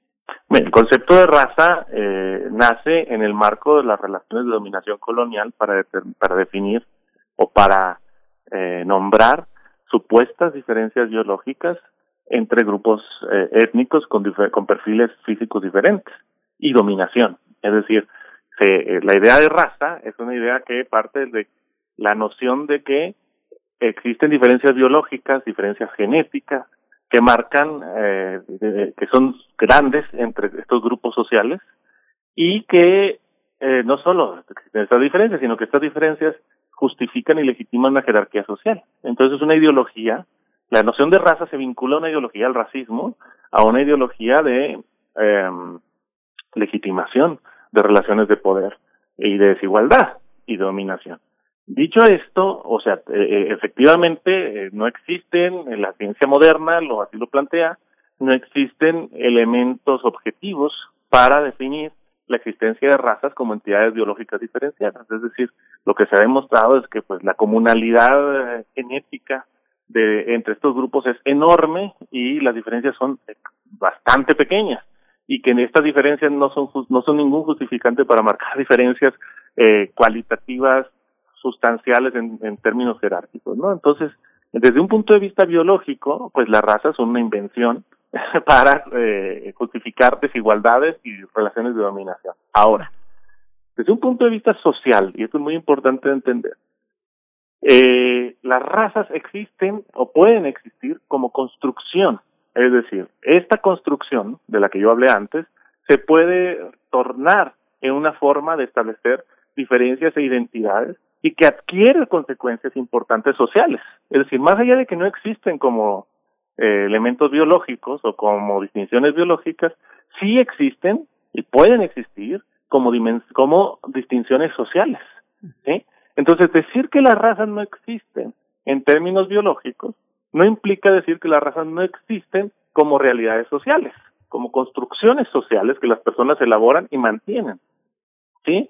Eh, esta distinción es clave eh, es clave hacerla. Y la pregunta entonces, que es un debate que es muy fuerte que existe en, en la academia, es hasta qué punto es necesario retomar o, o, o utilizar conceptos como raza, incluso desde una perspectiva crítica como la que estoy planteando, que entiende y que reconoce que las razas no existen como entidades biológicas, pero al mismo tiempo reconoce que existen como realidades sociales y que quizás no carece de sentido no nombrarla porque no porque cuando uno trata de sustituir el término raza por el término etnia no posee la fuerza que tiene las distinciones raciales socialmente construidas. ¿sí? Las diferencias étnicas no necesariamente son diferencias racializadas. Ahora, en cuanto a lo último que, que, que usted mencionaba sobre la racialización de la pertenencia a pueblos indígenas, bueno, esto es resulta bastante evidente, es decir, eh, la pertenencia a pueblos indígenas en México se, ha, vincula, se ha vinculado socialmente, no porque sea biológicamente así, pero socialmente se ha vinculado a la existencia de una raza diferente, de rasgos físicos racializados distintos, características de sangre diferentes, y esto es una justificación nuevamente o una legitimación nuevamente de las distinciones sociales entre indígenas y no indígenas, entre indígenas, mestizos y blancos. Sí, eh, eh, pero efectivamente es un punto de debate muy interesante que tiene que llevar a la reflexión y que siempre es, es polémico. ¿Hasta qué punto se tiene que utilizar o no la palabra raza, incluso en su segunda acepción a la que me refería antes, como construcción social y no como realidad biológica, ¿no? Sí. Fíjese, doctor, que este, las, las manías que uno tiene. Fíjese que tengo sobre mi pantalla, en mi pantalla las fotografías de los gabinetes de distintos estados. Por ejemplo, el del estado tan próspero de Veracruz, prácticamente tal vez haya un 10% de algún afrodescendiente. En el de Oaxaca, pues eh, pasa lo mismo. En el de Guanajuato, pues puras personas eh, blancas. En el de Jalisco pasa lo mismo. Pasa lo mismo en el federal, solamente María Luisa Albores, originaria de Chiapas, de padre chapaneco y de, padre salvadoreño y de madre chapaneca. Es, es impresionante. Si uno ve los cuadros, pues quienes gobiernan a las personas indígenas, afrodescendientes, pues en un 90% son blancas. Sería interesante ver todas las fotos de los gabinetes de la gente que gobierna en la parte estatal, en la parte municipal, ¿Cuántos, eh, ¿Cuál es la composición étnica? Hoy estamos en la cuota de género. ¿Cuántos hombres, cuántas mujeres? Pero este, en un estado como Veracruz tan próspero, que no haya afrodescendientes en el gabinete, ¿qué piensa usted? Bueno, me parece que eh, la, composición de las élites políticas, que son parte de las que usted está mencionando, es un espejo o es una manifestación específica de la composición de las élites sociales en general en este país. Eh, y existe una asociación fuerte, como ya lo señalamos, entre el perfil físico racializado, particularmente el tono de piel claro, y la pertenencia a las élites. No es unívoca, es decir, no es de uno a uno esa asociación. Por supuesto existe variedad, variación, pero en términos estadísticos sí existe una correlación fuerte. Ahora, pues, ¿esto qué, qué refleja? pues refleja esas relaciones de poder de las que yo hablaba antes. ¿sí? O sea, refleja las eh, asimetrías en relaciones de poder que se asocian a no solo al tono de piel, sino se asocian a otros rasgos étnicos, por ejemplo, la pertenencia a la autoadscripción a pueblos indígenas o afromexicanos, se asocian eh, y particularmente a un rasgo étnico que es fundamental y que quizás es el marcador más fuerte eh, de de para es decir el que el que nos genera mayores desigualdades en los análisis estadísticos que es la condición de ser hablante de alguna lengua indígena. Esta condición de ser hablante de lengua indígena es un marcador tan tan significativo que eh, eh, cuando se analizan estas desigualdades asociadas a hablar una lengua indígena pues eh, son los resultados más fuertes de, de brechas sociales que encontramos. Y esto pues es resultado de las prácticas de discriminación de las que yo hablaba al principio. Estas prácticas de discriminación pueden entenderse en distintos niveles. Es muy importante entender que cuando uno habla de discriminación y de prácticas de discriminación, no está hablando nada más de prácticas de discriminación que ocurren en el, en el día a día, en la calle, en las relaciones familiares, en el trabajo, etcétera. Sí, sí existen estas prácticas. Y nosotros hemos hecho un estudio sobre esto, si quieren ahora les hablo un poco sobre esto. Pero estamos hablando también de prácticas de discriminación institucionalizadas, estructurales. Eh, por ejemplo, eh, las dificultades, todas las dificultades institucionales que tienen los niños y jóvenes hablantes de lenguas indígenas para avanzar en el sistema educativo, porque es un sistema educativo que a pesar de, las, de los cambios que se han realizado en las últimas décadas eh, y de que la retórica se maneja eh, como bilingüe, incluso multicultural, en realidad en la práctica es un sistema educativo que solo permite el avance a través del mismo a las personas que aprenden el español eh, y que tienen, por tanto, en su experiencia educativa, que rechazar la el uso de su lengua materna.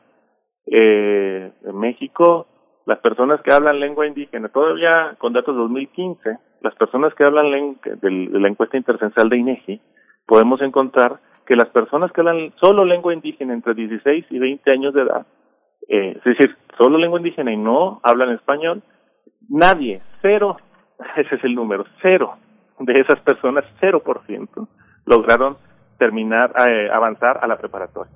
Es decir, si tú no aprendes español, no tienes camino por el sistema educativo. Y es una práctica estructural de discriminación, institucionalizada.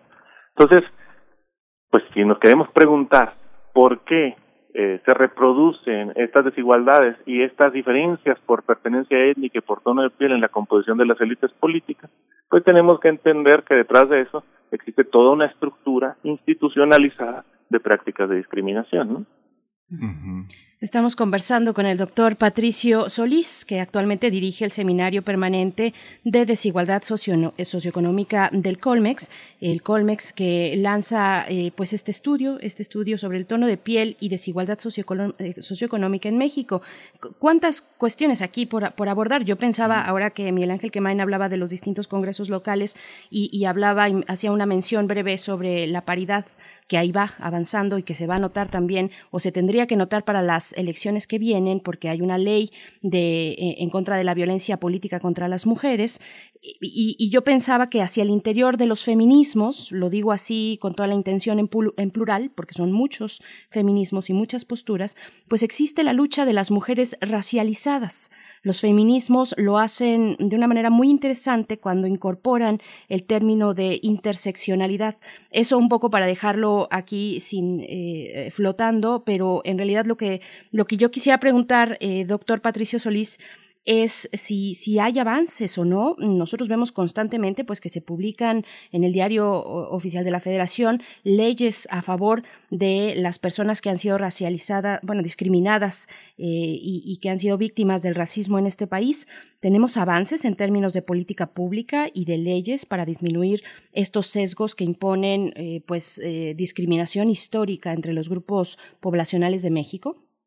Tenemos avances eh, desde mi punto de vista, avances eh, iniciales.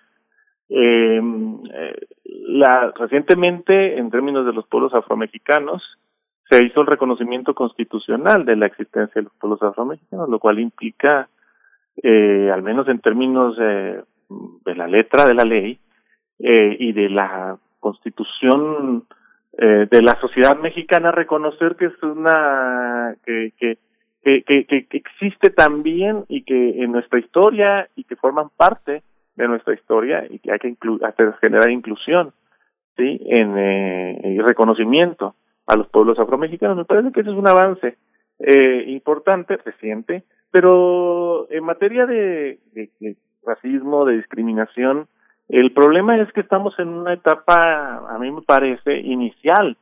Cuando hablo inicial no estoy hablando en, un, en, en, en eh, en clave de tiempo histórico corto, sino largo. y En, el largo plazo estamos comenzando a hacer, un reconocimiento del problema. Eh, no hay que olvidar que hasta, apenas un par de décadas la posición, la postura oficial del gobierno mexicano frente a los organismos internacionales como Naciones Unidas, cuando se les pedía informes sobre la situación del racismo en México, la postura oficial del gobierno mexicano era que no existía racismo en México, que en México el racismo no era un problema, es decir, había una negación total. Ahora, bueno, tenemos, ah, bueno, al menos tenemos un presidente de la República que no habla abiertamente, recientemente lo hizo, de racismo. Eh, tenemos un eh, Consejo Nacional para Prevenir la Discriminación en donde los temas de racismo y de discriminación por características étnico-raciales de la población se encuentran considerados. Dicho todo esto, estamos apenas comenzando a generar conciencia sobre el tema y, y, la, y me parece, para hacer, decirlo con toda honestidad, pues es insuficiente, eh, a pesar de esos avances. Y es insuficiente porque ni siquiera estamos en el plano de la discusión sobre qué se necesitaría hacer. Nosotros eh, tenemos nuestra perspectiva, es que tenemos que poner sobre la mesa dos tipos de cuestiones. La primera tiene que ver con eh, resarcir las injusticias históricas. ¿A qué me refiero con esto? Bueno, pues por supuesto tenemos 500 años eh, de una, una, una situación estructural, social, de discriminación y de racismo ¿sí? hacia las poblaciones afro, poblaciones eh, indígenas y hacia las personas que tienen rasgos físicos asociados a ellas, eh, eh, piel morena, etcétera. Y esa situación histórica no es, no se queda en la historia. Es decir, tiene efectos en el presente. Ustedes al hacer el resumen de nuestro estudio o de nuestro reporte, al principio hablaban de esto y decían que efectivamente hay una parte de las desigualdades presentes que se deben a la historia. Y esto se refleja en el hecho de que las personas con eh, pertenecientes a pueblos indígenas afro de piel morena tienen más probabilidad de nacer en familias pobres. Y esto de nacer en familias pobres quiere decir, no tienen que hacer nada para estar en una situación de desventaja, son desventajas de cuna y eso se asocia al racismo y discriminación del pasado. Entonces, hay que rezar, y eso es una deuda histórica que tenemos como sociedad. Tenemos que reconocerla primero, Es decir, reconocer que hubo injusticias, hubo despojo, hubo maltrato en el pasado y tenemos que reconocer que tenemos que compensar.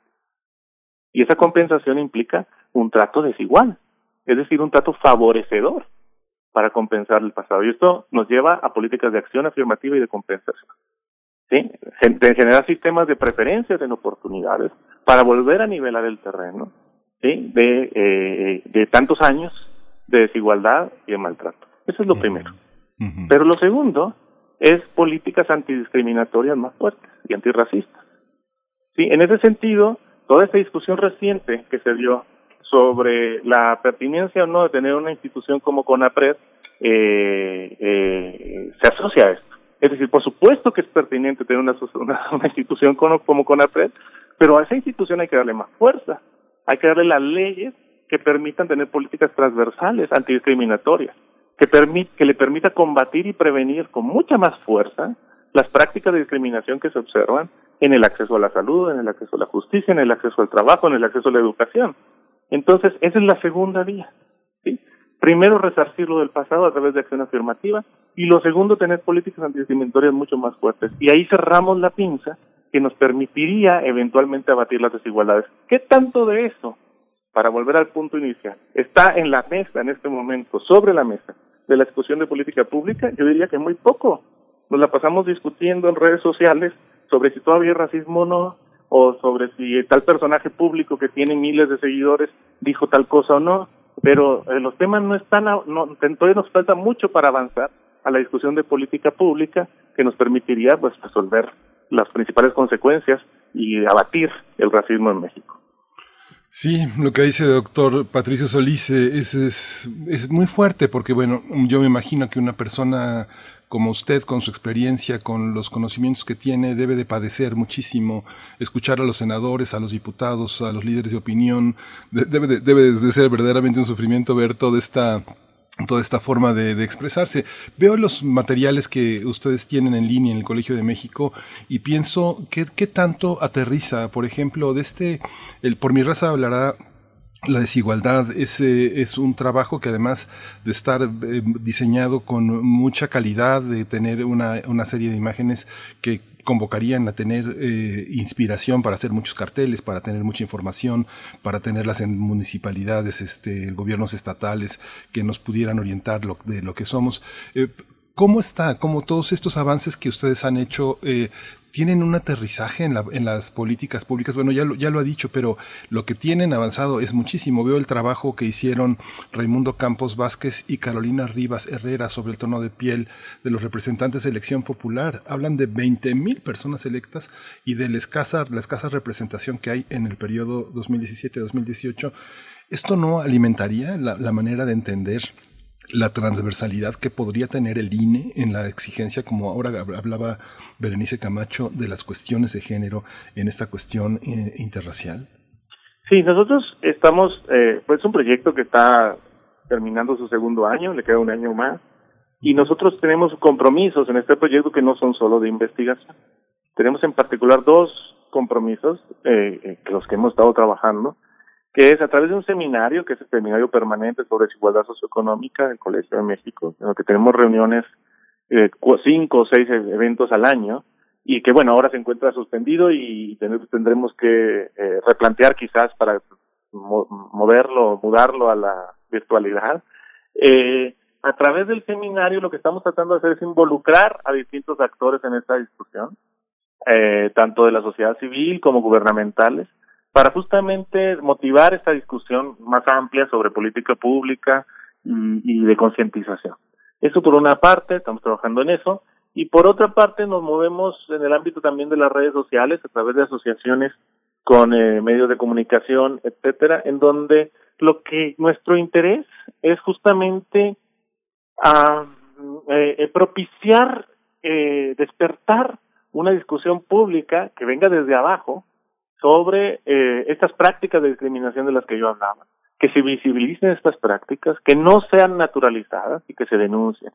Nos parece que es muy importante generar este movimiento, una especie como de, eh, digo, de, con toda modestia, ¿verdad? Porque la verdad es que aquello fue una explosión como de Me Too, pero en términos de eh, el racismo y las prácticas de discriminación existentes en México es muy importante que esto salga a la luz, muy importante que esto se discuta.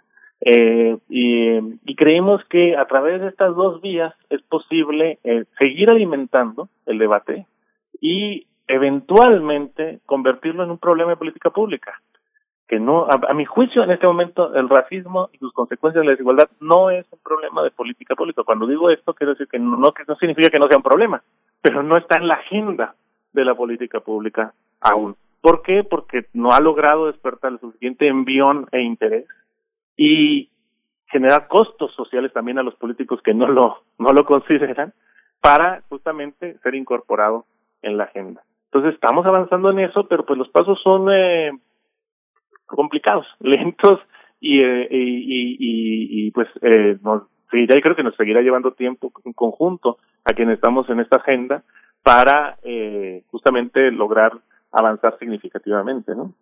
Claro. Doctor Patricio Solís, ya nos estamos acercando hacia el final de nuestra conversación. En esta mañana, esta conversación muy interesante que se tiene que replicar, multiplicar en distintos espacios que no podemos soltar, que hay que enfatizar, eh, contrario a soltar, hay que fortalecer estas discusiones y estas posibilidades de pensarnos a nosotros mismos eh, como, como lo que somos, eh, hacer un poco a un lado todas estas percepciones, pues es complicado, ¿no? Yo, yo pensaba y, y quisiera preguntar eh, mm, hemos visto en los últimos años eh, que, hay términos que se han reivindicado reivindicado con el tiempo que las mismas personas racializadas eh, o discriminadas en términos más amplios han reivindicado. Pienso en el término de la negritud o de lo negro, ¿no? Eh, yo soy negro, yo soy negra. Estos términos se han reivindicado, incluso eh, lo vemos muy patente en la cultura norteamericana, pero también pienso en otros en términos de identidad sexual como lo queer, un término inglés que viene después a, que, que primero era denostativo y que viene después a resignificarse por parte de las mismas personas que se asumen así como personas queer y, le dan un significado y una potencia también se apropian del discurso, de ese discurso de dominación, lo hacen suyo y me parece una manera de resistencia muy interesante. Esto, e, esto, vamos por buen camino cuando hablamos de la negritud mexicana, cuando hablamos de los pueblos indígenas o cuando hablamos de tantas otras formas que han sido susceptibles de discriminación en este, en este país. Eh, ¿Cuánto peso tiene en ese sentido el lenguaje? Mira, el, este es un tema complicado porque eh, yo diría, en primer lugar, que no soy la persona adecuada para decir si vamos por buen camino o no. Tendría lo que como un académico que estudia esas cosas, reconozco que es un ámbito de disputa. Es un ámbito de disputa la forma en que se nombran a, las personas, a los grupos, a la forma en que se construyen identidades y los nombres que estos se le asignan y cómo estos nombres, tal como lo señalabas, son resignificados e incorporados como una uh, resistencia. Eh, es, es, es es notable. En México, por ejemplo, con respecto a lo que sí sé es con respecto a las, poblaciones afromexicanas o negras, eh, existe una disputa incluso dentro de las propias organizaciones, incluso en, entre ellas, en distintas organizaciones sobre si se debe usar o no el término los, la, la, digamos, el, el, el término de negro o no, o se tiene que usar afromexicano o afrodescendiente, es un tema que tiene que también que ver con la construcción de estadística, es decir, es un, por ejemplo, en el censo más reciente, eh, la forma en que se hizo la pregunta incluyó la palabra negro, ¿sí? afromexicano, afrodescendiente, negro, para hacer la identificación de las personas. Eh, pero en, eh, en, en, en términos de la discusión que se da, justamente se plantea si esto se debe usar porque eh, o si no se debe usar porque es un una, un marcador de discriminaciones y racismo del pasado o se debe usar porque es un elemento de construcción identitaria que viene desde abajo y que no tiene por qué ser rechazado, ha sido retomado y no tiene por qué ser rechazado. Entonces sí es una es un ámbito de disputa, pero una de las cosas que sí es importante entender es que en México, en particular en México, por nuestra propia historia, temas que probablemente en algún otro programa podamos eh, conversar, eh, la, las categorías y los, nombres que se les da a las categorizaciones y a las, la forma en que se agrupan las distintas categorizaciones étnico-raciales no necesariamente es, es tan importante porque el propio Estado se ha encargado de negarlas a través de la ideología del mestizaje. De tal manera que en realidad la ideología dominante es una ideología de mezcla. O sea, al salvo la pertenencia a pueblos indígenas, que sí es una cosa fuerte, pero en general se habla, no se habla de esas categorías, esas categorías no son oficiales. Y no es necesario la existencia de esas categorías, y esto es lo que me parece más interesante, no es necesario que existan esas categorías cristalizadas, negro, eh, blanco, asiático, o como se les llama, por ejemplo, estoy haciendo usando los ejemplos de Estados Unidos, ¿no? Hispano, etcétera. No es necesario que existan esas categorías para que las personas identifiquen a los otros en términos étnicos raciales, los clasifiquen y los categoricen, los jerarquicen y los discriminen. y no es necesario que existan esas categorías cristalizadas. Las personas todo el tiempo tienen incorporados esquemas cognitivos de percepción a partir de procesos de socialización con larga historia que eh, eh, les permiten, de manera casi automática y preconsciente, usar esquemas, nos permiten, porque tenemos que, tendríamos que hablar lo que lo hacemos todos, nos permiten utilizar esquemas cognitivos para, cuando vemos a una persona, clasificarla, identificarla y clasificarla. Y una de las cosas que hemos encontrado también, por parte de nuestro estudio, es que las clasificaciones étnico-raciales van de la mano de, o de clasificaciones. Uno, sobre belleza física, donde obviamente ya sabemos, eh, desafortunadamente, que existe una asociación entre ser bello y ser blanco, y apreciaciones de nivel socioeconómico, donde existe una asociación entre ser moreno, tener aspecto racializado indígena, y ser pobre y ser feo. Y las personas utilizan frecuentemente, es, digamos, estos esquemas, estas formas de clasificación vienen juntas, van de la mano, son como bloquecitos que las personas utilizan para clasificar a quienes ven y no conocen, inmediatamente los, los ubicamos a nivel preconsciente. Y no, y no, y no es necesario que las personas ni se identifiquen ni las identifiquen en una categoría social establecida. De manera que el racismo puede vivir sin categorías raciales. Y esto es una cosa que lo hace bastante más eh, complicado de entender, pero así es como funciona en buena medida en México. Oiga, doctor Patricio Solís, fíjese que el abogado del diablo me, pone una pregunta. Fíjese que estaba, bueno, yo viendo la, los, los papers, como se llaman en el mundo académico, los documentos, los materiales que se presentan. Yo veía, por ejemplo, en uno, en uno de los materiales, no, importa cuál, si este, son muy parecidos todos, hay una parte en la que de, de 50 libros reseñados, hay solo dos en español. En el caso, por ejemplo, del material que presentan por mi raza la desigualdad, de los nueve libros, de los nueve referencias, solo dos están en español. la, mayoría de la bibliografía que está utilizada en estos trabajos está en inglés. ¿Por qué, digamos, que no hay una presencia en español de esta reflexión? ¿O, o por qué es necesario tener tantas referencias, más de un 90% en inglés? ¿Es imprescindible? ¿No hay trabajos relacionados sobre el tema de México en español? No, por supuesto que existe, o sea, en México existe una ya una larga tradición de estudios sobre racismo, sobre diferencias étnicas, etcétera. Lo que no es tan frecuente y por eso nuestro informe eh, creemos que tiene una aportación original, un aporte original. Lo que no es tan frecuente es establecer eh, vínculos estructurales a partir de modelos estadísticos, de opciones estadísticas, entre estas características étnico-raciales y las desigualdades sociales observadas. Esto no es tan frecuente. Nuestro aporte es eso. Yo les comentaba al principio que nosotros, yo en particular, vengo en realidad de estudios sobre desigualdad social, sobre reproducción intergeneracional de la desigualdad, movilidad social, etcétera. Entonces, eh, cuando eso no es tan frecuente, ese tipo de aproximación, yo es, es pertinente recurrir a la bibliografía internacional.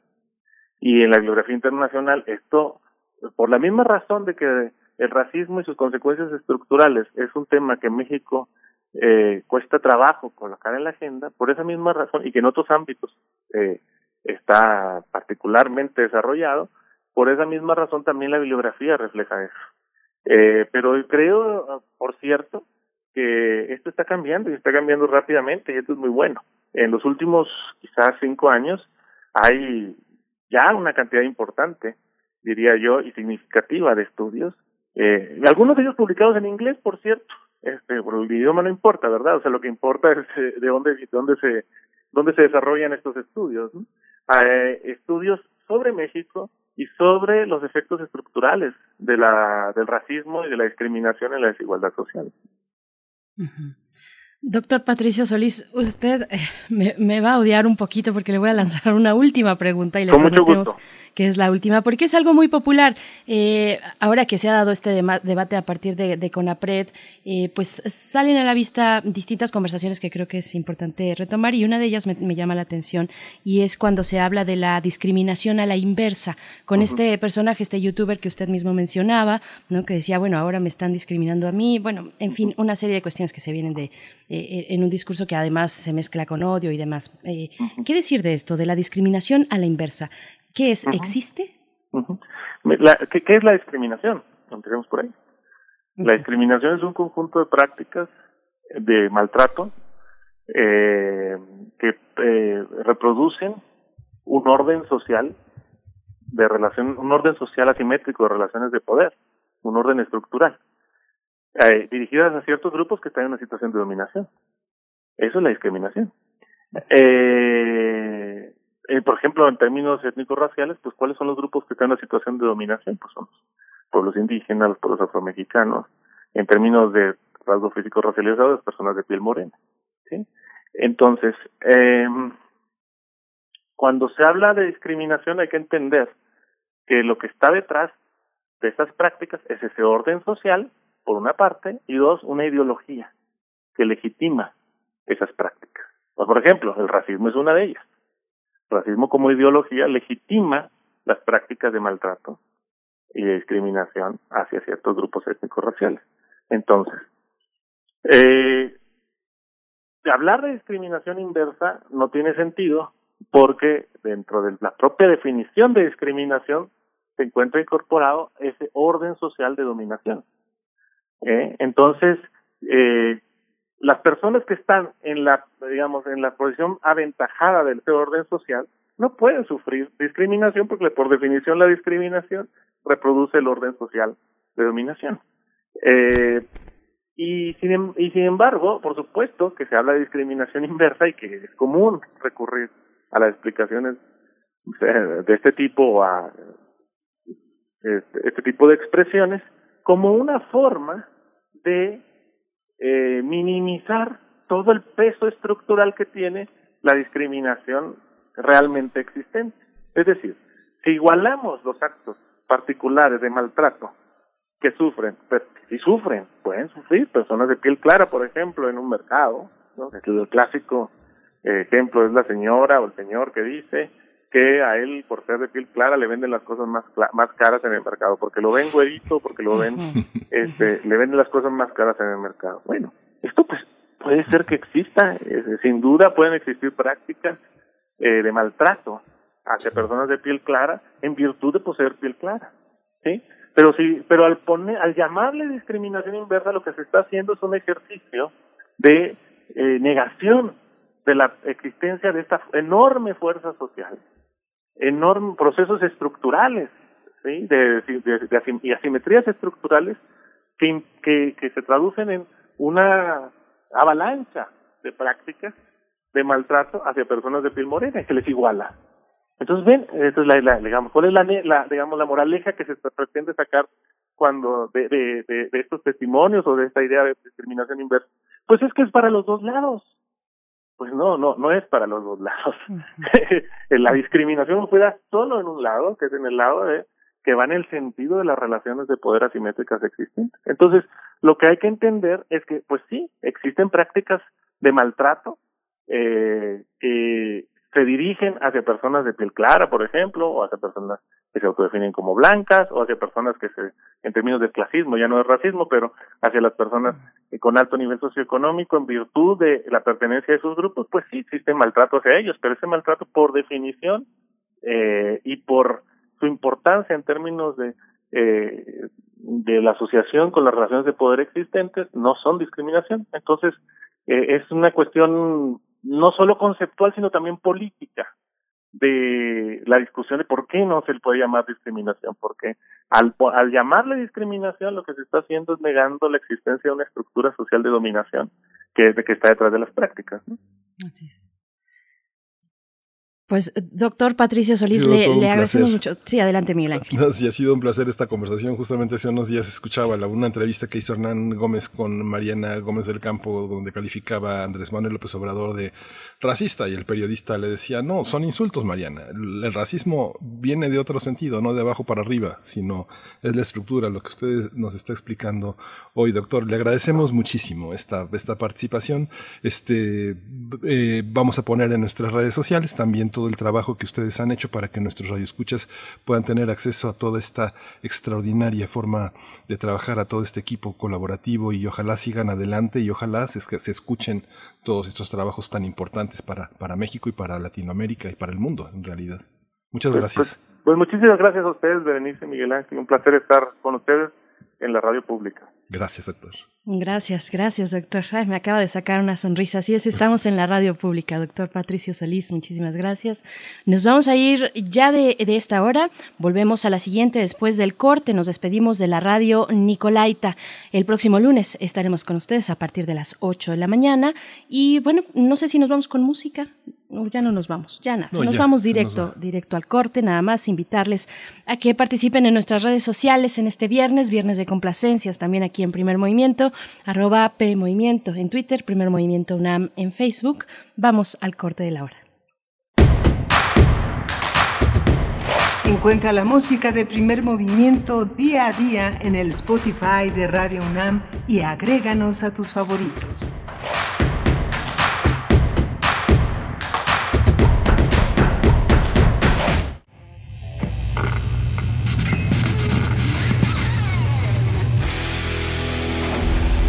¿Recuerdas esta música?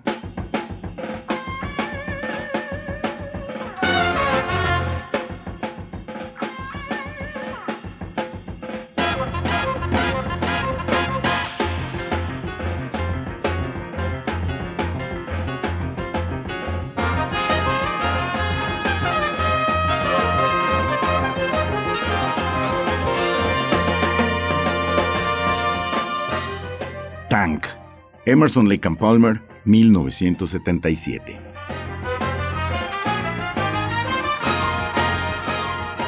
La imaginación al poder cuando el rock dominaba el mundo. Todos los viernes a las 18.45 horas por esta estación. 96.1 de FM. Radio UNAM, Experiencia Sonora. Porque entendimos que un cubrebocas es para protegernos y no para dejarnos callados. Estuvimos en casa, pero jamás encerrados. Los maestros y los padres de familia continuaron con la educación desde el hogar. La definición de la palabra héroe cambió para siempre y ahora existen mil formas de abrazarnos sin siquiera tocarnos. Un aplauso y reconocimiento a todas y todos los mexicanos por cumplir con México. México saldrá adelante. El PT está de tu lado. En la imaginación surgen las notas que quedan escritas para siempre en una partitura. Desde ese momento, sin importar cuándo fueron creadas, al tocarlas, se vuelven tiempo presente. Muchos instrumentos se juntarán en el mismo espacio y a una señal nacerá la pieza que entrará por tus oídos. Súmate a la experiencia de revivir la música. Escucha a la OFUNAM todos los domingos a las 12 horas por el 96.1 de FM. Radio UNAM, Experiencia Sonora. Los mexicanos somos como las montañas de nuestro país. Nos levantamos sobre la tierra cuando parece que no hay camino. Como los ríos, somos una corriente que nada ni nadie puede detener. Y como los volcanes, tenemos el corazón de fuego. Por eso, cuando el mal tiempo pase, seguiremos de pie, demostrando las veces que sean necesarias que nada nos detiene. Gobierno de México. Síguenos en redes sociales. Encuéntranos en Facebook como Primer Movimiento y en Twitter como arroba PMovimiento. Hagamos comunidad.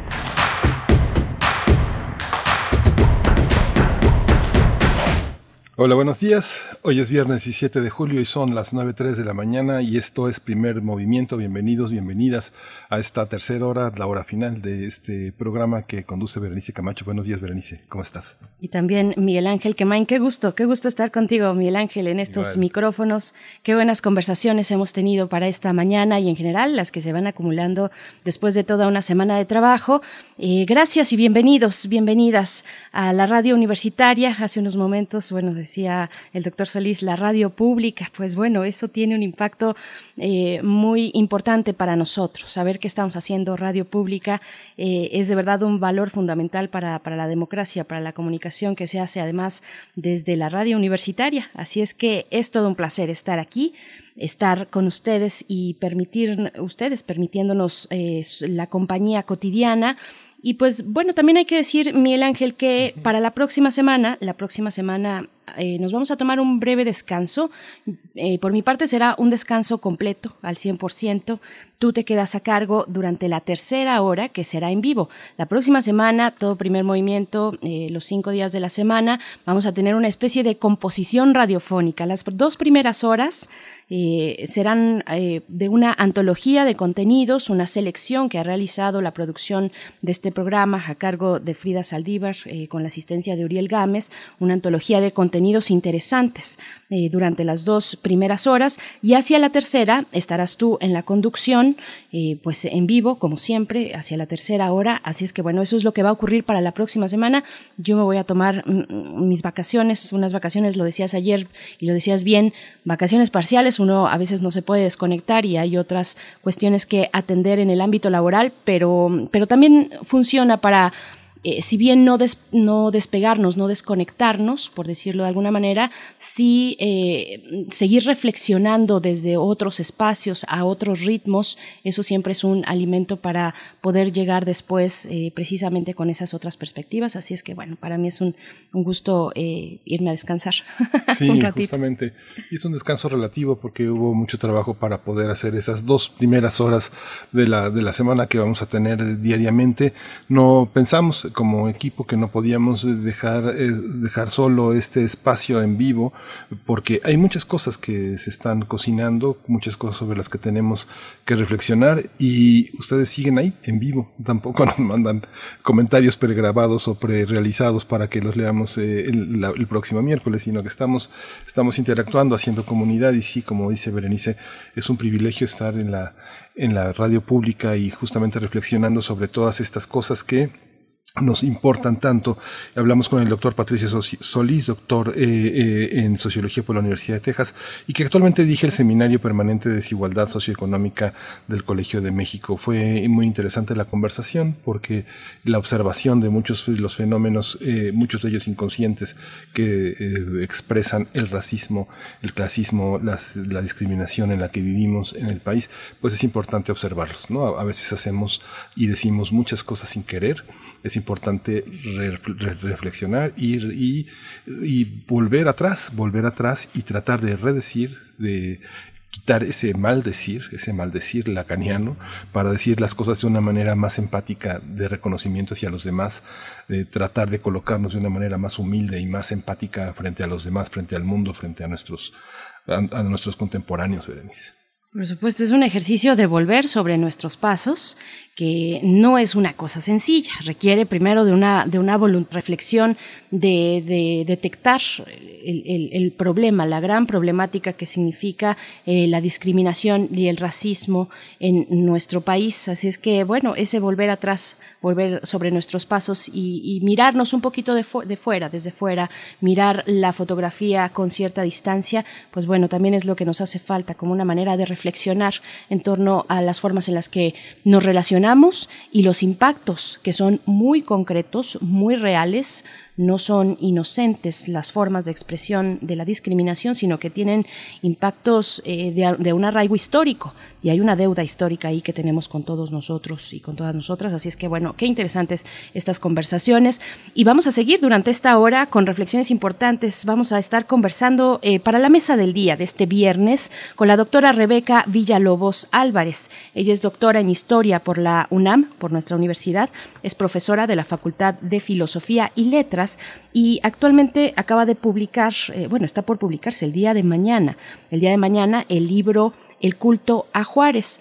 El día de mañana que es precisamente el aniversario luctuoso de Juárez, de Benito Juárez. Así es que, bueno, son 148 años, se cumplen el día de mañana 18 de julio, se cumplen 148 años de la muerte de Benito Juárez, que se dio en Palacio Nacional. Eh, una angina de pecho, la causa de muerte eh, determinada así por los doctores de la talla más alta en esos momentos que atendieron al presidente de la República en aquel en aquellos eh, en aquella época pues bueno vamos a conversar qué significa el culto a Juárez el culto a Juárez, eh, Benito Juárez como un, como un héroe, como un héroe eh, y la figura de héroe misma, pues bueno, va, a estar buena esta conversación en la mesa del día. Ustedes, por favor, participen si tienen la oportunidad de acercarse a las redes sociales. Nos va a dar mucho gusto, mucho gusto leerles y compartir eh, los comentarios en la medida de lo posible aquí al aire. Sí, Berenice, muchas gracias. Pues vamos a la poesía. Vámonos con la poesía en la voz de Miguel Ángel Quemán. Gracias. Primer movimiento Hacemos comunidad. Es hora de Poesía Necesaria. Pues eh, la sugerencia que planteó oh, mi compañera Berenice Camacho en la mañana fue muy interesante porque Rocío Cerón es una poeta eh, fundamental, es una mujer joven, ella nació en México, en la Ciudad de México en 1972, es una poeta, ensayista, editora y ha hecho de la poesía una, un, activismo, una manera de vivir muy intensa y muy productiva. Ha publicado varios libros, ha publicado Materia Oscura, que editó bajo el sello de Parentalia, Borealis, en el Fondo de Cultura Económica en 2016. Tiene muchas, muchas, muchas obras y eh, lo que tomé ahora para leer es anatomía del nudo. El nudo es un tema que está en, en toda su poesía, es el tema de anudar, anudar hasta el agua. Y esta Anatomía del Nudo eh, reúne su obra de 2002 a 2015. Es una poeta joven, es una reunión breve, sigue escribiendo. El último libro que yo creo que justamente era de que, del que hablaba Berenice Camacho es Espectio, que es eh, tres nueve ediciones que publicó el año pasado y que no pudo tener la difusión que, que, que tiene que tener un libro como este entre nosotros. Pero bueno, hoy vamos a leer de este, de este texto, de este Anatomía del Nudo, vamos a leer Vacío, uno de los poemas que lo, que lo componen y que está contemplado en ocho estancias, con un epígrafe eh, que dice la luz no es luz, sino es oscuridad y radiación basáltica de la que surge el alma. Y lo vamos a acompañar con Te extraño, nada menos que de los Rolling Stones. Dice, uno, Deslumbrante en sus dunas, contornos, hendiduras, el desierto enseguece a quien no sabe mirarlo. Solo él comprende su rumor sosegado de gavias y palabras. Ahí el mundo es urdidumbre de tajos, traves y tramas del alma. La herida es ojo. Transparentarse abre de golpe la flor que no muere, la gravedad de la vida. El cristal descubre las formas verdaderas del rostro, el gozo de la voz que modifica el barro. 3. Fuera ya de la acritud, con el iris fijo, calada la conciencia al enmarañado nudo de los siglos, el hombre se cuela por las eras. Advenimiento de cielo y limo. La arena trasciende el recuerdo de la piel, esclarece la memoria, el destino. La saciedad late en la fisura, entre el vocablo espeso y el silencio, rasga la piedra el aire. 4. En el anónimo presentimiento se esconde el sitio, la guarida, la sal, sus torsiones y sesgos son espejo de la ambivalencia, su pureza de fuego es suelo para bonanza de signos, por los pliegues del desierto se ve la sepultura, las tinieblas, acaso la frontera, en la oculta escala se vislumbre el vuelo. 5. La piedra, su soledad, es el hombre, suspendido arde en vaivén por el azar, con el cuerpo crepitando, en añoranza por las aguas y en espera del polvo escucha el estallido del fémur, la negrura de su sangre hastiada, sabe que de las ruinas, del desolado abismo, se abrirá la tierra, se disipará el humo. Al final del fuego, del juego, se cierra la herida, acaba el sopor. 6. Nada hay, todo existe, en el sueño de la, vida se guarda, el vacío es zanja al interior, oquedad ósea que contiene la ausencia, acoge la claridad a los enfebrecidos muertos. Todos los huesos vuelven, claman por quien es, lo regresarán a la semejanza, al tiempo de las venas. 7. transcurre el viaje por la misma órbita. Se repiten las ondas, palabras y líneas cuelgan del mismo vilo. Hay prisa por regresar a las cenizas, a las rosas basálticas, a la ronda del fósforo. En el lance de lo eterno hay una respuesta de claridad negra, una inteligencia devota que doma cuevas y aire, una tibieza de verbo que no tiene muerte, nacimiento, solo sucesión. Respuesta 8. Intacto. El orada en el vórtice del suelo, anida en los cimientos, baja y sube por hilos impregnados de mielgas y sangre. Lleva en la frente la historia de la brisa, la madurez del musgo. Ha hallado aquí la consumación de la deriva, el traspatio de las horas, el revés del relámpago, la conquista del exilio. En la fijeza vesperal un sueño se ensancha y desafía al mundo.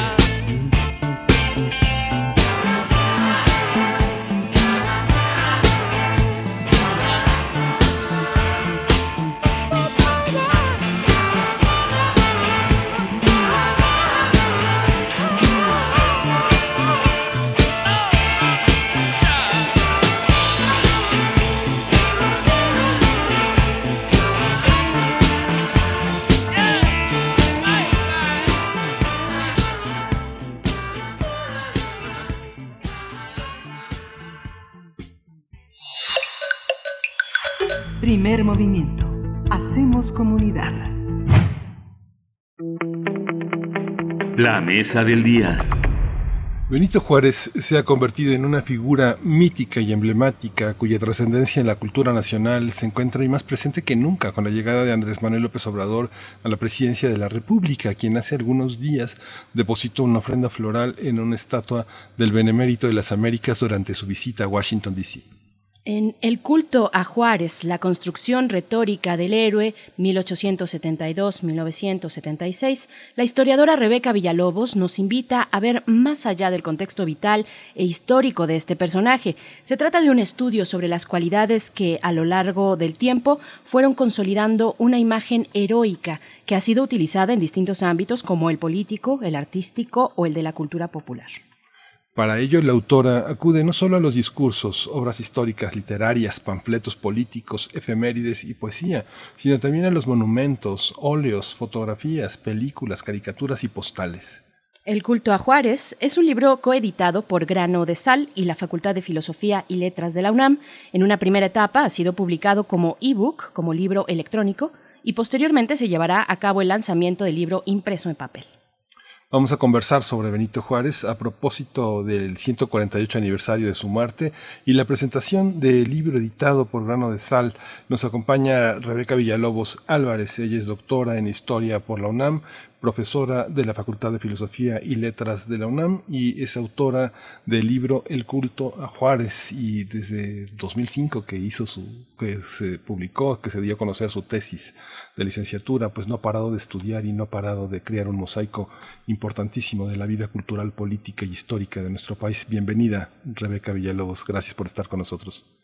Muy buenos días, Miguel Ángel Berenice, qué gusto estar con ustedes creo que ya hay un antecedente, así que me da todavía más No, pues es, es un gusto para, para nosotros también eh, poder conversar, además de una obra tan interesante que se mueve en distintos aspectos, que nada en distintas aguas, no necesariamente eh, lo que tiene que ver puntualmente con los hechos históricos, sino con una construcción más allá, que es una construcción colectiva. Yo, yo preguntaría, antes de pasar a Benito Juárez, cómo se construye la figura del héroe. Pareciera que tiene que ver más con nosotros mismos como sociedad y como cultura que con los las acciones propiamente dichas realizadas por la persona a la que se le realiza el culto y se le llama héroe, profesora. Así es, efectivamente, el libro y en general el problema que me interesa es este, el de la construcción de la figura heroica, está asociado con nosotros o con otros grupos sociales, otros contextos históricos. Quiero decir, el problema del héroe es también un problema histórico, solo que no es un problema que se agote en describir la vida de un individuo de carne y hueso, sino que se trata de un proceso complejísimo en el que interactúan intereses anhelos, comportamientos sociales y políticos de muy diversa índole a través de un determinado periodo. Lo interesante del culto a Juárez, no es el único caso, es como su longevidad, digamos, su presencia en la cultura mexicana a lo largo de, tanto tiempo, ¿no? De una manera eh, importante, pues, muy asociada con la vida política, particularmente con las instituciones. Por eso cuando yo hablo del héroe, en particular de la figura heroica de Benito Juárez, lo que intento es disociar el personaje de carne y hueso de eh, su trayectoria póstuma, vamos a llamarle así, ¿no? Eh, se trata, insisto, de dos procesos históricos. En uno figura Benito Juárez, Benito Pablo Juárez García, y en otro no. Este otro tiene que ver más con esos grupos o esos eh, esos grupos políticos o esos grupos sociales simplemente que reivindican eh, la imagen del héroe por distintas razones, ¿no? Por distintos motivos. La reivindican o la adoptan, se afilian a ella a lo largo del tiempo, ¿no? Entonces, sí habría que distinguir muy claramente, de hecho es una de las primeras advertencias del libro, esta no es una biografía de Juárez, cosa que desanima a algunas. Esperemos no se desanimen. Hay otro problema muy interesante detrás. Sí. Fíjate, eh, eh, que eh, hay, un, hay un libro que hace, se publicó hace muchos años y que tú conoces muy bien, que, es, que son las imágenes de la patria a través de los siglos, un trabajo que hizo Enrique Florescano. Y yo decía, bueno, con todo este conjunto de imágenes, ¿Qué podrá ser un historiador? ¿Son para un historiador? ¿Son para un sociólogo? ¿Son para un antropólogo? ¿Son para un filólogo? Y, y, de pronto aparece un, un, libro como el tuyo y ese juego con toda la historia, con sus imágenes, con todas sus posibilidades discursivas que pareciera que están en las fronteras de otras disciplinas, de las ciencias sociales, de múltiples disciplinas, las pones en un mismo ropero, digamos, en este, este estupendo libro sobre Juárez. ¿Cómo se hace eso metodológicamente y cómo eh, está también en el tono de un gran ensayo. Está como entre dos aguas, un poco entre la perspectiva individual de un escritor como tú y también de un académico como tú. ¿Cómo se hace? pues es complicadísimo, la verdad yo, yo sufrí bastante a lo largo del camino.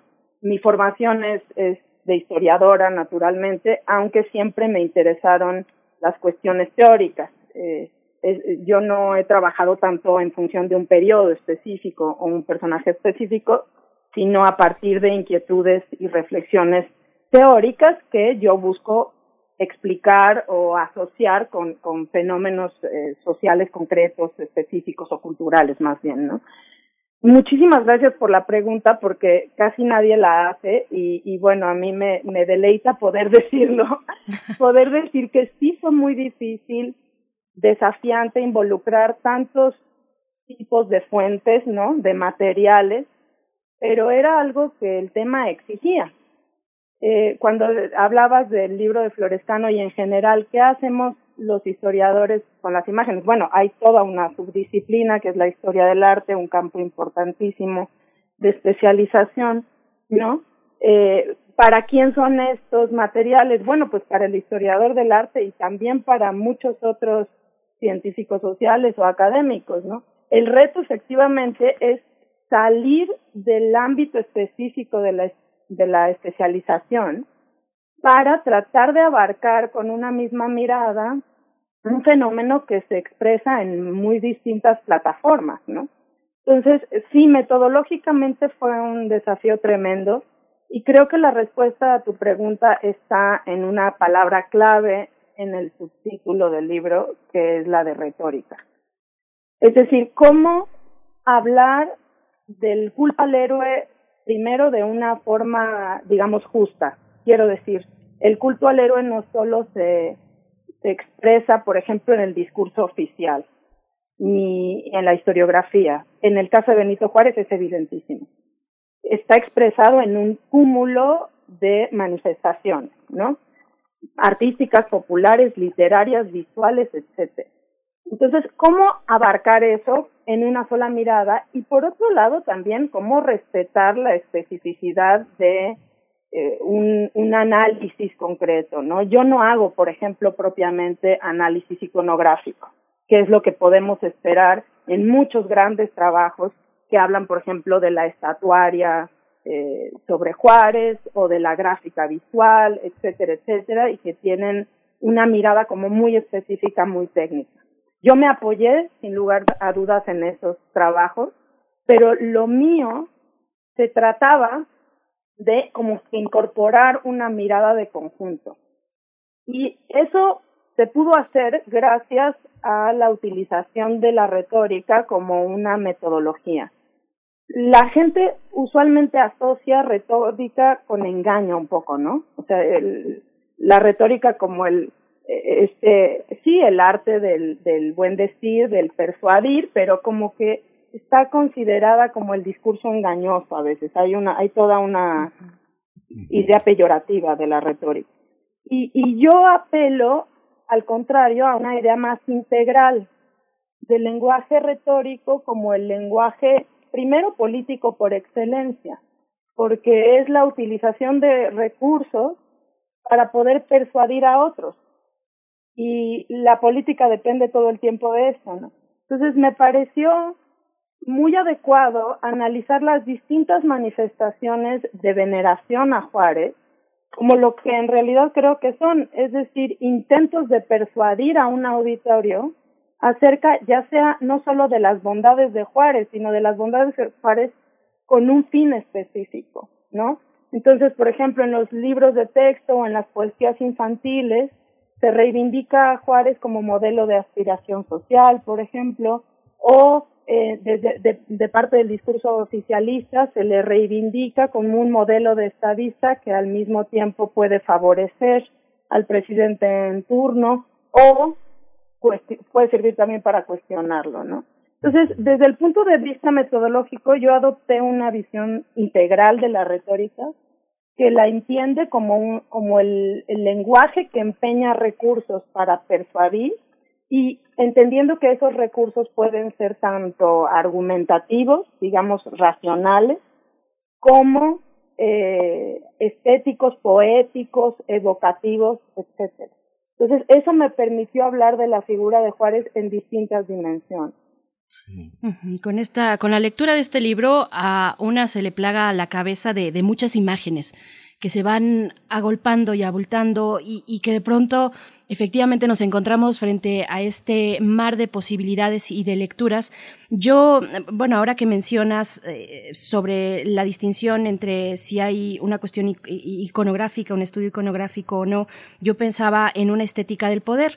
Eh, si queremos leer una estética del poder, para mí el camino que me parece más corto es cuando hablamos, por ejemplo, de la monarquía el poder del Estado encarnado, encarnado en una persona, en el rey en ese caso, o sea, esta frase histórica del Estado soy yo, ¿no? Por ejemplo.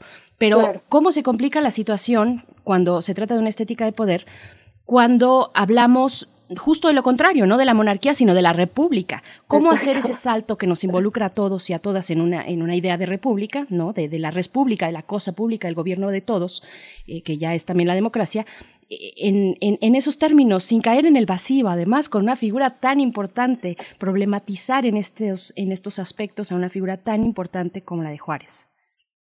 Pues en primerísimo lugar, y qué bueno que lo mencionas, hay que identificar en el ámbito secular y laico, o sea, de las sociedades laicas y secularizadas, la persistencia de ese fenómeno, o sea, de la estetización de lo político, de la sacralización de lo político, es otra expresión eh, eh, surgida del ámbito académico muy, muy controversial también y como que muy llevada y traída este, a partir de los trabajos que, por ejemplo, Emilio Gentile hizo sobre, sobre el, eh, el fascismo italiano, etcétera, ¿no?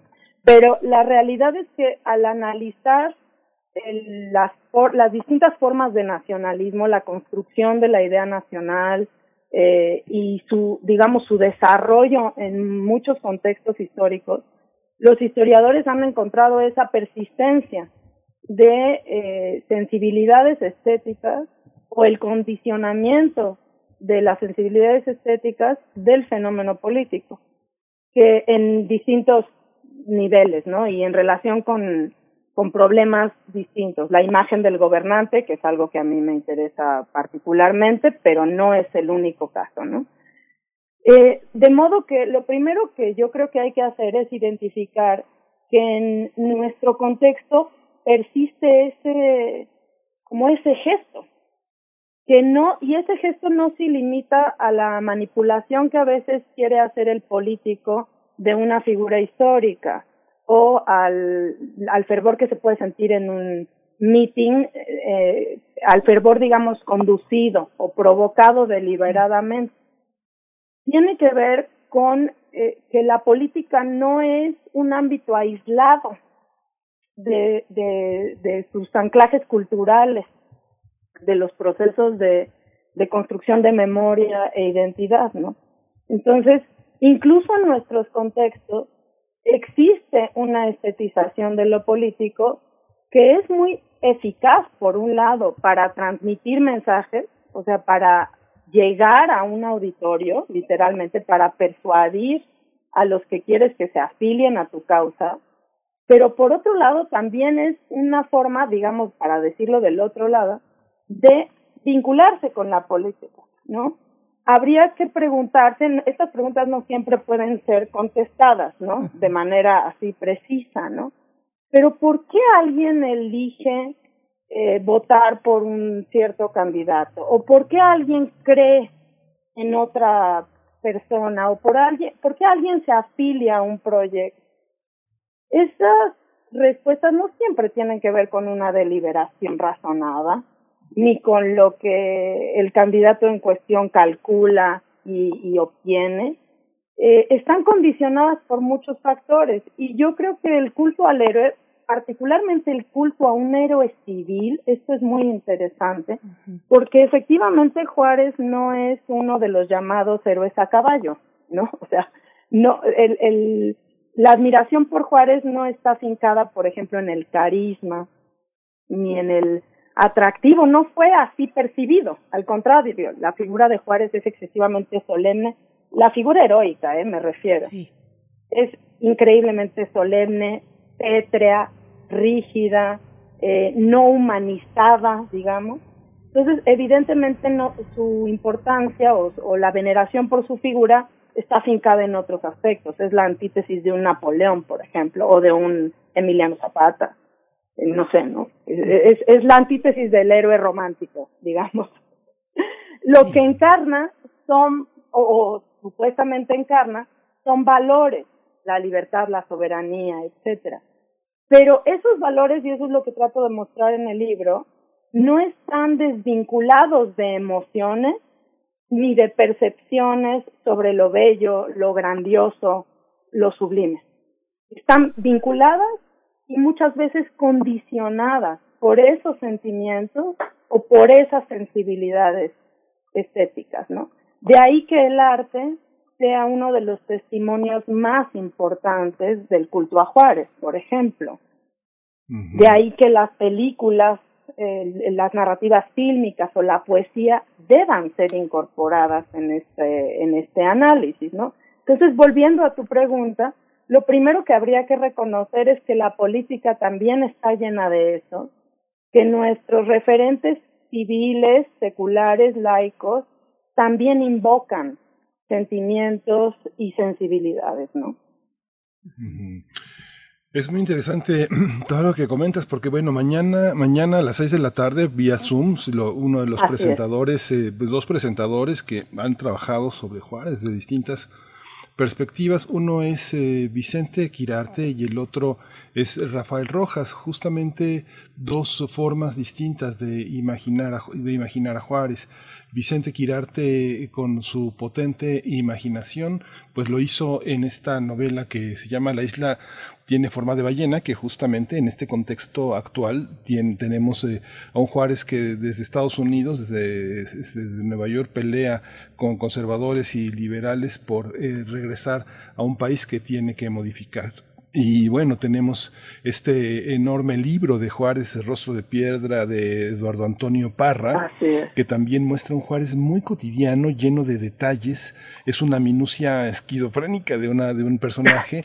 Y luego está el seductor de la patria, esta novela de Enrique Serna sobre, sobre, ay, sobre el seductor de la patria, eh, donde sobre, sobre Santana. Y sí, exactamente y justamente hay una desmitificación muy poderosa entre un antecedente constitucionalista, que es Iturbide, y el constitucionalista, que es Juárez. Eh, ¿Cómo jugar con la literatura? Las representaciones de la literatura contrastan con las visiones eh, ensayísticas, como por ejemplo los trabajos que hizo en su momento Rafael Rojas sobre el constitucionalismo al que le debemos tanto a Juárez, el de 57. Pues bueno, primero habría que como que distinguir una narrativa literaria, digamos, eh, que utiliza a Juárez o de algún modo, o, lo, o sea, como protagonista o, lo incluye, que no es muy nutrida, ¿eh? Eso es interesante. Eh, en términos de literatura, de narrativa literaria, eh, Juárez no fue una figura tan exitosa. De hecho, el, la novela de Parra es muy interesante porque es yo creo que el único intento de su tipo, o sea, la única en su tipo, pues, en el sentido de que no es, eh, digamos, la biografía novelada histórica, ¿no? Que es lo que tenemos. Cuando, cuando observamos la narrativa en torno a Juárez, la narrativa de ficción, eh, por lo regular encontramos ese tipo de obras y lo de Parra evidentemente escapa a ese circuito, ¿no?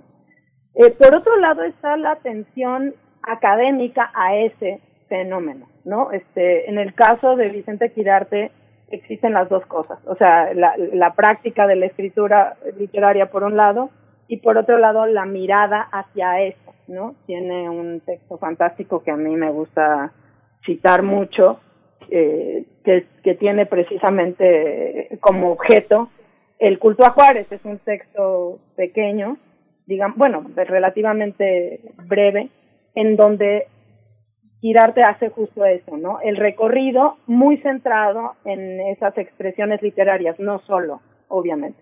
Entonces, como que hay que distinguir esas dos cosas, como primero un intento, para mí sería como el ejemplo de Parra, por ejemplo, de tratar de entender ahí sí o de dinamizar al personaje de carne y hueso.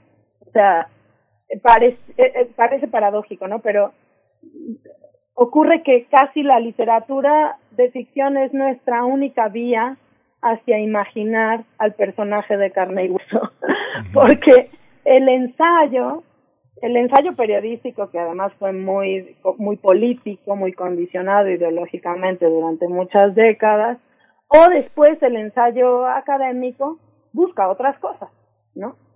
yo, por ejemplo, yo insisto, yo no busco el personaje de carne y hueso, lo que busco es eh, lo que el personaje llegó a significar y sobre todo a sintetizar en ciertos contextos, ¿no? Y ahí entonces lo que estoy buscando es la cultura que se construye alrededor de la figura de Juárez. Lo interesante con la con los ensayos literarios o con la aproximación a Juárez desde este lugar es que como que resucita un, un, un debate que no sé si los historiadores todavía quieren tener, pero que tiene que ver con quién fue Juárez. O sea, quién fue realmente ese personaje, porque está claro que no fue el señor que nunca se despeinó, este, y que no podía reírse, que era casi anatómicamente incapaz de esbozar una sonrisa, ¿no? Entonces, Creo que esa es una curiosidad genuina, pero curiosamente creo que está condicionada por esta, por este héroe de dimensiones broncíneas, pétreo, que nos genera una curiosidad enorme, ¿no? Que hay atrás de eso. Claro. Estamos conversando con Rebeca Villalobos Álvarez, eh, doctora en Historia, profesora de la Facultad de Filosofía y Letras, autora de este libro del que hablamos, El culto a Juárez. Hay que acercarse el día de mañana para eh, la presentación virtual. Yo creo, nos quedamos con muchas cosas y el tiempo se nos empieza a acabar, pero es finalmente un libro que recupera desde una reflexión crítica 100 años, aborda 100 años de la figura de Juárez, un hombre que gobernó durante 14 años. Este, eh, y, aborda 100 años también eh, digamos, en estos 100 años que, se, eh, que van de manera consecutiva expresándose distintos idearios políticos. Transcurrieron muchas cosas en esos 100 años, desde la muerte en el poder de Juárez en 1872 a 1976 cuál es eh, la parte funcional, digamos, eh, eh, que, cómo, cómo funciona la figura de Juárez a lo largo de estos 100 años, un poco en un resumen, porque tenemos muy pocos claro, muy poco tiempo. Funciona sobre todo a nivel institucional y de las élites políticas, eso es muy cierto, pero yo creo que ha habido una suerte de exageración en los trabajos sobre el tema o en los comentarios al respecto de que el culto a Juárez le pertenece, digamos, solo al oficialismo y particularmente al Poder Ejecutivo, ¿no? Que fue creado durante el porfiriato, que antes no había tal cosa, que es como un invento del porfiriato. Y eh, esas visiones yo considero excesivamente coyunturales, por eso abogo por una visión más de conjunto, eh, minimizan o subestiman el uso de élites que de élites políticas cierto, ciertamente empezando por las liberales pero que también fueron cambiando y también soslaya la adopción de la figura de Juárez por grupos de espontáneos a lo largo y ancho del país, ¿no? Y la construcción, que ya para los años 50 es absolutamente incuestionable, de la figura de Juárez como un modelo también aspiracional en el sentido de, eh, de referente moral, de ejemplaridad para los niños, para la movilidad social, para la ideología del mestizaje, que es algo de lo que hablaban hace rato, o para la reivindicación de lo indígena como parte fundamental de la identidad nacional, ¿no? Y eso no se construye solo desde el oficialismo, es un proceso más complejo que tiene sus distintas etapas. Y eso es, es precisamente lo que yo intenté, intenté indagar, ¿no? ¿Cómo pasamos de ese Juárez ícono de la soberanía que no desaparece? Ahí está la visita del presidente a Washington para probarlo, ¿no? Para que se hizo, que, que hizo, que echó mano de todos esos símbolos, digamos. Pero por otro lado tenemos la imagen de Juárez como el niño pastor, ¿no? Tan, tan utilizada en el ámbito educativo, como, casi como una fábula pedagógica, ¿no? También tenemos la idea de Juárez como el ciudadano ideal, eh, representante de la austeridad republicana precisamente. Tenemos a Juárez como ícono del, del mestizaje, o, o, como se le llama en las narrativas de esta índole, el, el, el más elevado representante de su raza, ¿no? Entonces, sí, todos esos epítetos nos mm. hablan de, de imaginarios políticos y programas políticos distintos, ¿no? Claro. Pues muchísimas gracias, eh, muchísimas gracias. Te acompañaremos mañana virtualmente, como desgraciadamente podemos hacerlo hoy, pero, pero cada vez más las pantallas nos acercan si nos fijamos cada vez eh, en, las posibilidades de sus contenidos. Rebeca Villalobos Álvarez, eh, autora del Culto a Juárez, doctora en Historia por la UNAM, profesora de la Facultad de Filosofía y Letras. Muchas gracias por este libro que también ha editado Grano de Sal. Y la UNAM, muchísimas gracias. Nos escuchamos pronto, ojalá. Hasta, pronto, Rebeca. Gracias. Pues bueno, nos vamos a ir con música. Vamos a ir con música en esta mañana de complacencias musicales. No sé si tú nos quieres comentar. Sí, vamos a, vamos a escuchar, creo que es una complacencia para Alfonso de Albarcos. Y es, mm, creo que, ¿no? Esta es para José Ramón Ramírez. Ah, sí, es cierto. De Bistre End de Diana, Diana Washington.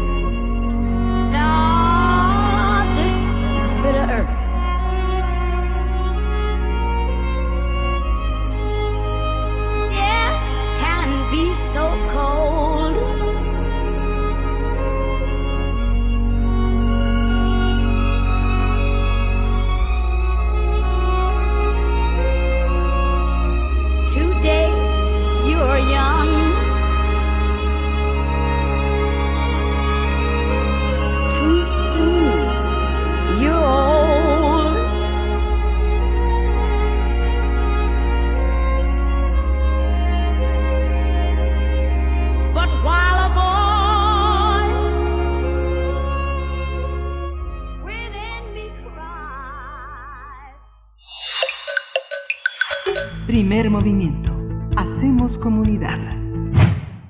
Son las 9 con 47 minutos de la mañana de este viernes. Estamos a punto de despedirnos, pero no sin antes hacerles una invitación a lo que propone el Foro Shakespeare, el Foro Shakespeare Live es decir, a través de la línea, a través de Internet, esta compañía de teatro penitenciario, que es una de las expresiones del Foro Shakespeare, y que nos da mucho gusto de verdad poder tener una puesta en escena, una puesta en escena online, la nueva propuesta que se llama La Espera. Y para conversar al respecto nos acompaña en la línea Ismael Corona. Él es integrante de la compañía de teatro penitenciario. Bienvenido Ismael, ¿cómo estás? Gracias por estar con nosotros una vez más.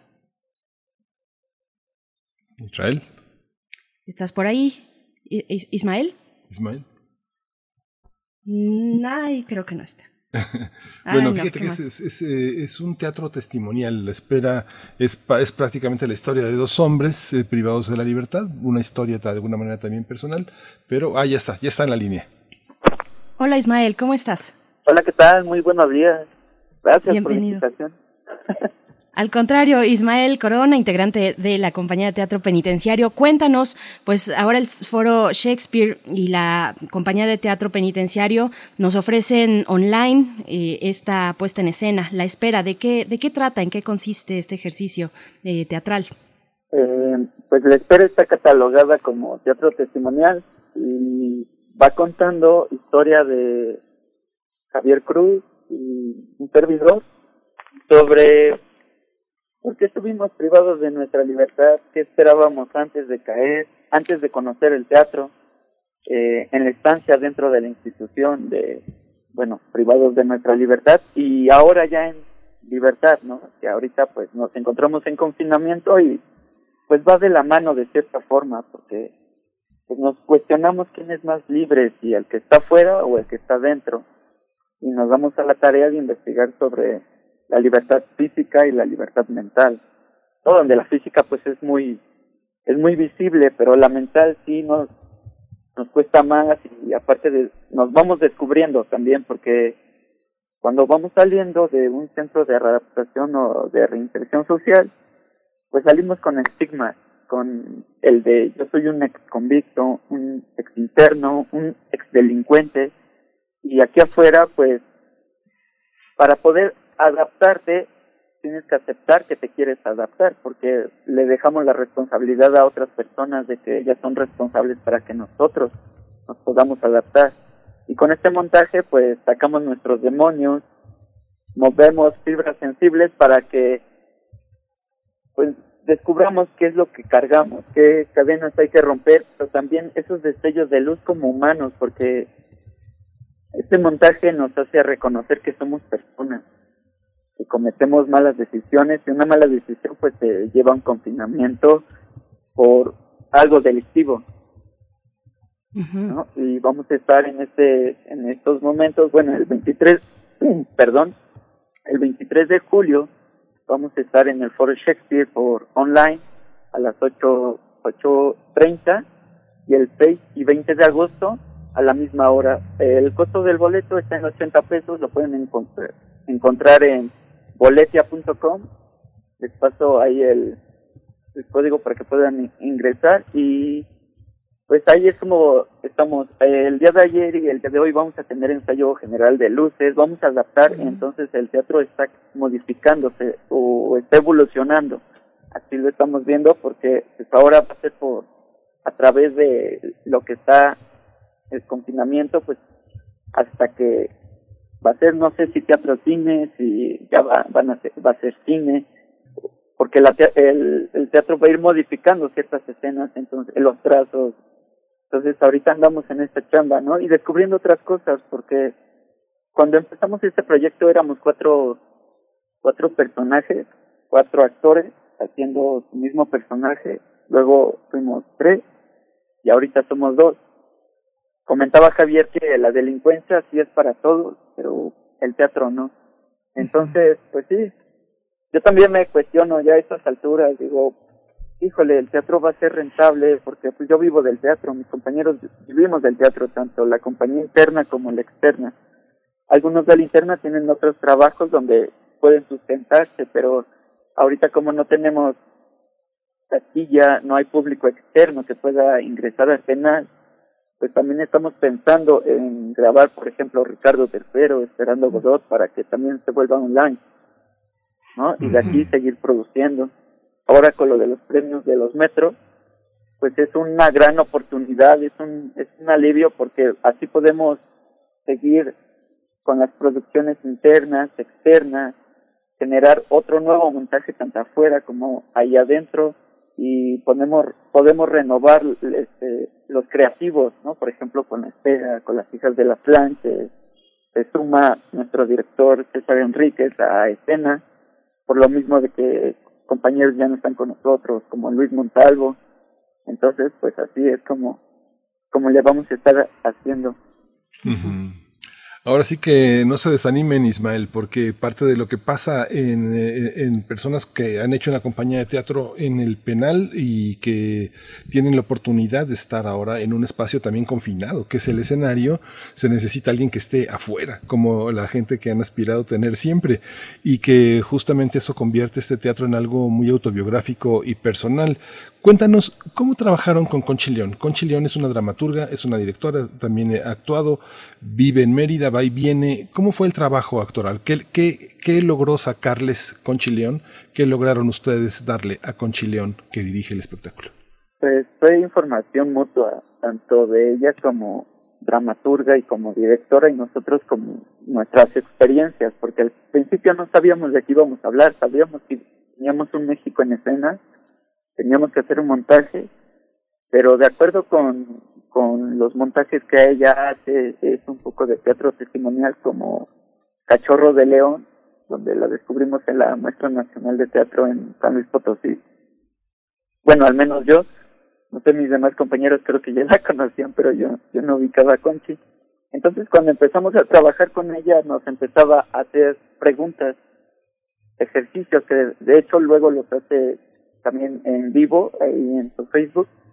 Y era yo recuerdo que y nosotros teníamos que responder qué recordábamos. Empezamos con la infancia después en la cárcel y ahorita pues qué y entonces todo esto se va haciendo como más bien como tarea y empezamos a escribir nuestra autobiografía de cierta forma algunos con metáforas como Javier con un carrito, yo un poco poético el, el, la autobiografía, el señor Mares en ese momento hacía eh, referentes de, de, metáforas también y, y Chaparrito, ¿no? Que ahorita ellos dos ya no están. Y con este trabajo se lo entregábamos a Conchi y Conchi como dramaturga lo que hacía era tejer estos textos y hacer los puentes dramáticos. Entonces, pues veíamos que, que lo que habíamos dicho se podía convertir en una obra de teatro. Y aparte, la ventaja que tiene el teatro es de que, pues, es verdad y que es ficción, ¿no? Donde todos sabemos que la verdad supera la ficción. Y ver esto, en estos trabajos, hacíamos escenas donde hablábamos y jugábamos, hacíamos una escena de nuestra infancia y después era individual y después todo lo hacíamos en conjunto y entonces no teníamos que hablar, solamente hacíamos el trazo y era muy fuerte. Eran puras imágenes y de eso se iba retroalimentando Conchis. Entonces también hubieron cuestionamientos de que pues, ay, es que yo no, yo no digo esto en mi vida real. Yo no digo esto en la vida real, pero, pero ¿por qué tiene que ver con el texto, no? Entonces me decía, ah, Isma, tú lo que no quieras decir no lo digas. Digo, pero es que es que sí lo quiero decir, pero nada más necesito saber qué es, por qué. Entonces me decía, ah, pues tiene que ver con el amor. Por ejemplo, hay una escena donde digo, me gustaba una puta. Yo decía, conche, no, así era de, ah, se me está atorando la garganta, ¿qué onda con eso? no me gustaba una puta. Pero me dice que cuando tú eres chico, pues tiene, ¿cuál es tu acercamiento con la primera persona femenina? Y decía, pues, con mi mamá. Entonces, es, se habla de eso, de que nosotros busquemos referentes de cierta forma cuando somos adultos, de pues de una persona que amamos, ¿no? En este caso, pues yo habría temas de que pues a mí me gustaba ir a, a, a ver la variedad a los bares y pues que había que habían este chicas entonces pues es ahí donde te va metiendo estos textos y yo digo, ah, ya, ahora tiene sentido para mí. Claro, Ismael Corona, fíjate, nos queda como un minuto nada más y de nuevo volver a eh, invitarles a que puedan eh, acceder a, Boletia. Está en 80 pesos el, boleto para presenciar esta obra, esta puesta en escena, La Espera, de la cual estás comentando. Y yo, por último, y en un minuto te pediría que nos comentaras sobre el trazo. Estás hablando del trazo constantemente, el trazo escénico, pero ¿cómo cambia ese trazo para una puesta en escena que es online? Un poquito acercándonos a las posibilidades que da el cine, tal vez, eh, con, con, esta experiencia que, que, tuvimos y que todos vimos con la cuarta compañía, ¿no? Un poquito en un minuto, dime, ¿cómo cambia el trazo escénico para una apuesta online? Pues es más limpio, tiene que ver con, con, el detalle, porque en esta puesta en escena manejamos mucho lo que es objetos. Eh, realmente en el escenario no hay muchas cosas, son objetos, son, son símbolos para nosotros que, que les damos peso en eso, desde un trompo que va girando, entonces es nuestra vida y no sabemos a dónde vamos a ir a parar. En este caso, pues, fuimos a parar un confinamiento y con ayuda de la cárcel, pues ahorita pues tenemos esas herramientas de que pues ya pasamos por una depresión, ya pasamos por enojos, ahora son otro tipo de enojos, pero entonces ya no nos hago, sabemos que hay una respuesta y sabemos que hay otras salidas, ¿no? La salida mental. Entonces, que el trazo sea tan específico para que el espectador diga que hay otras hay otras alternativas y las alternativas están en nuestras propias experiencias en nuestra persona. claro, pues qué interesante, Ismael Corona. Hay que ver lo que propone la compañía de teatro penitenciario el 23 de julio a las 8.30 de la noche y el 6 y el 20 de agosto. Así es. Así es, en el foro Shakespeare Live. Así es que bueno, está la invitación hecha. Nosotros te agradecemos mucho, Ismael Corona. Te deseamos mucha mierda online también. Así es que ahí vamos a estar. ¿eh? Muchas gracias. Muchísimas gracias. El lenguaje lo es todo, Berenice, ¿no? Eh, dicen que actuar es vivir con naturalidad en la artificialidad, ¿no? Así es, bueno, pues sí, con esto nos despedimos, con lo que ya está sonando de fondo, estas complacencias musicales, creo que por ahí la pidió Abel Arevalo, esto es Friday I'm in Love de The Cure, esta banda inglesa, eh, pues bueno, con esto nos vamos. La próxima semana vamos en este formato. La tercera hora va en vivo. Las dos anteriores son una eh, selección, una antología de charlas que hemos tenido aquí en primer movimiento. Yo voy a estar ausente de vacaciones durante esa semana, si es que se quedan en las mejores manos y, en la mejor voz, que es la de Miguel Ángel Quemain, durante la próxima semana, gracias a todo el equipo. Las redes sociales estarán en vivo también a cargo de Tamara Quirós la próxima semana, así es que nos seguimos comunicando y haciendo comunidad en redes sociales. Miguel Ángel. Sí, gracias Berenice Camacho, pues te vamos a extrañar, pero vas a estar súper presente, vas a ver. Y esto fue primer movimiento. El mundo desde la universidad.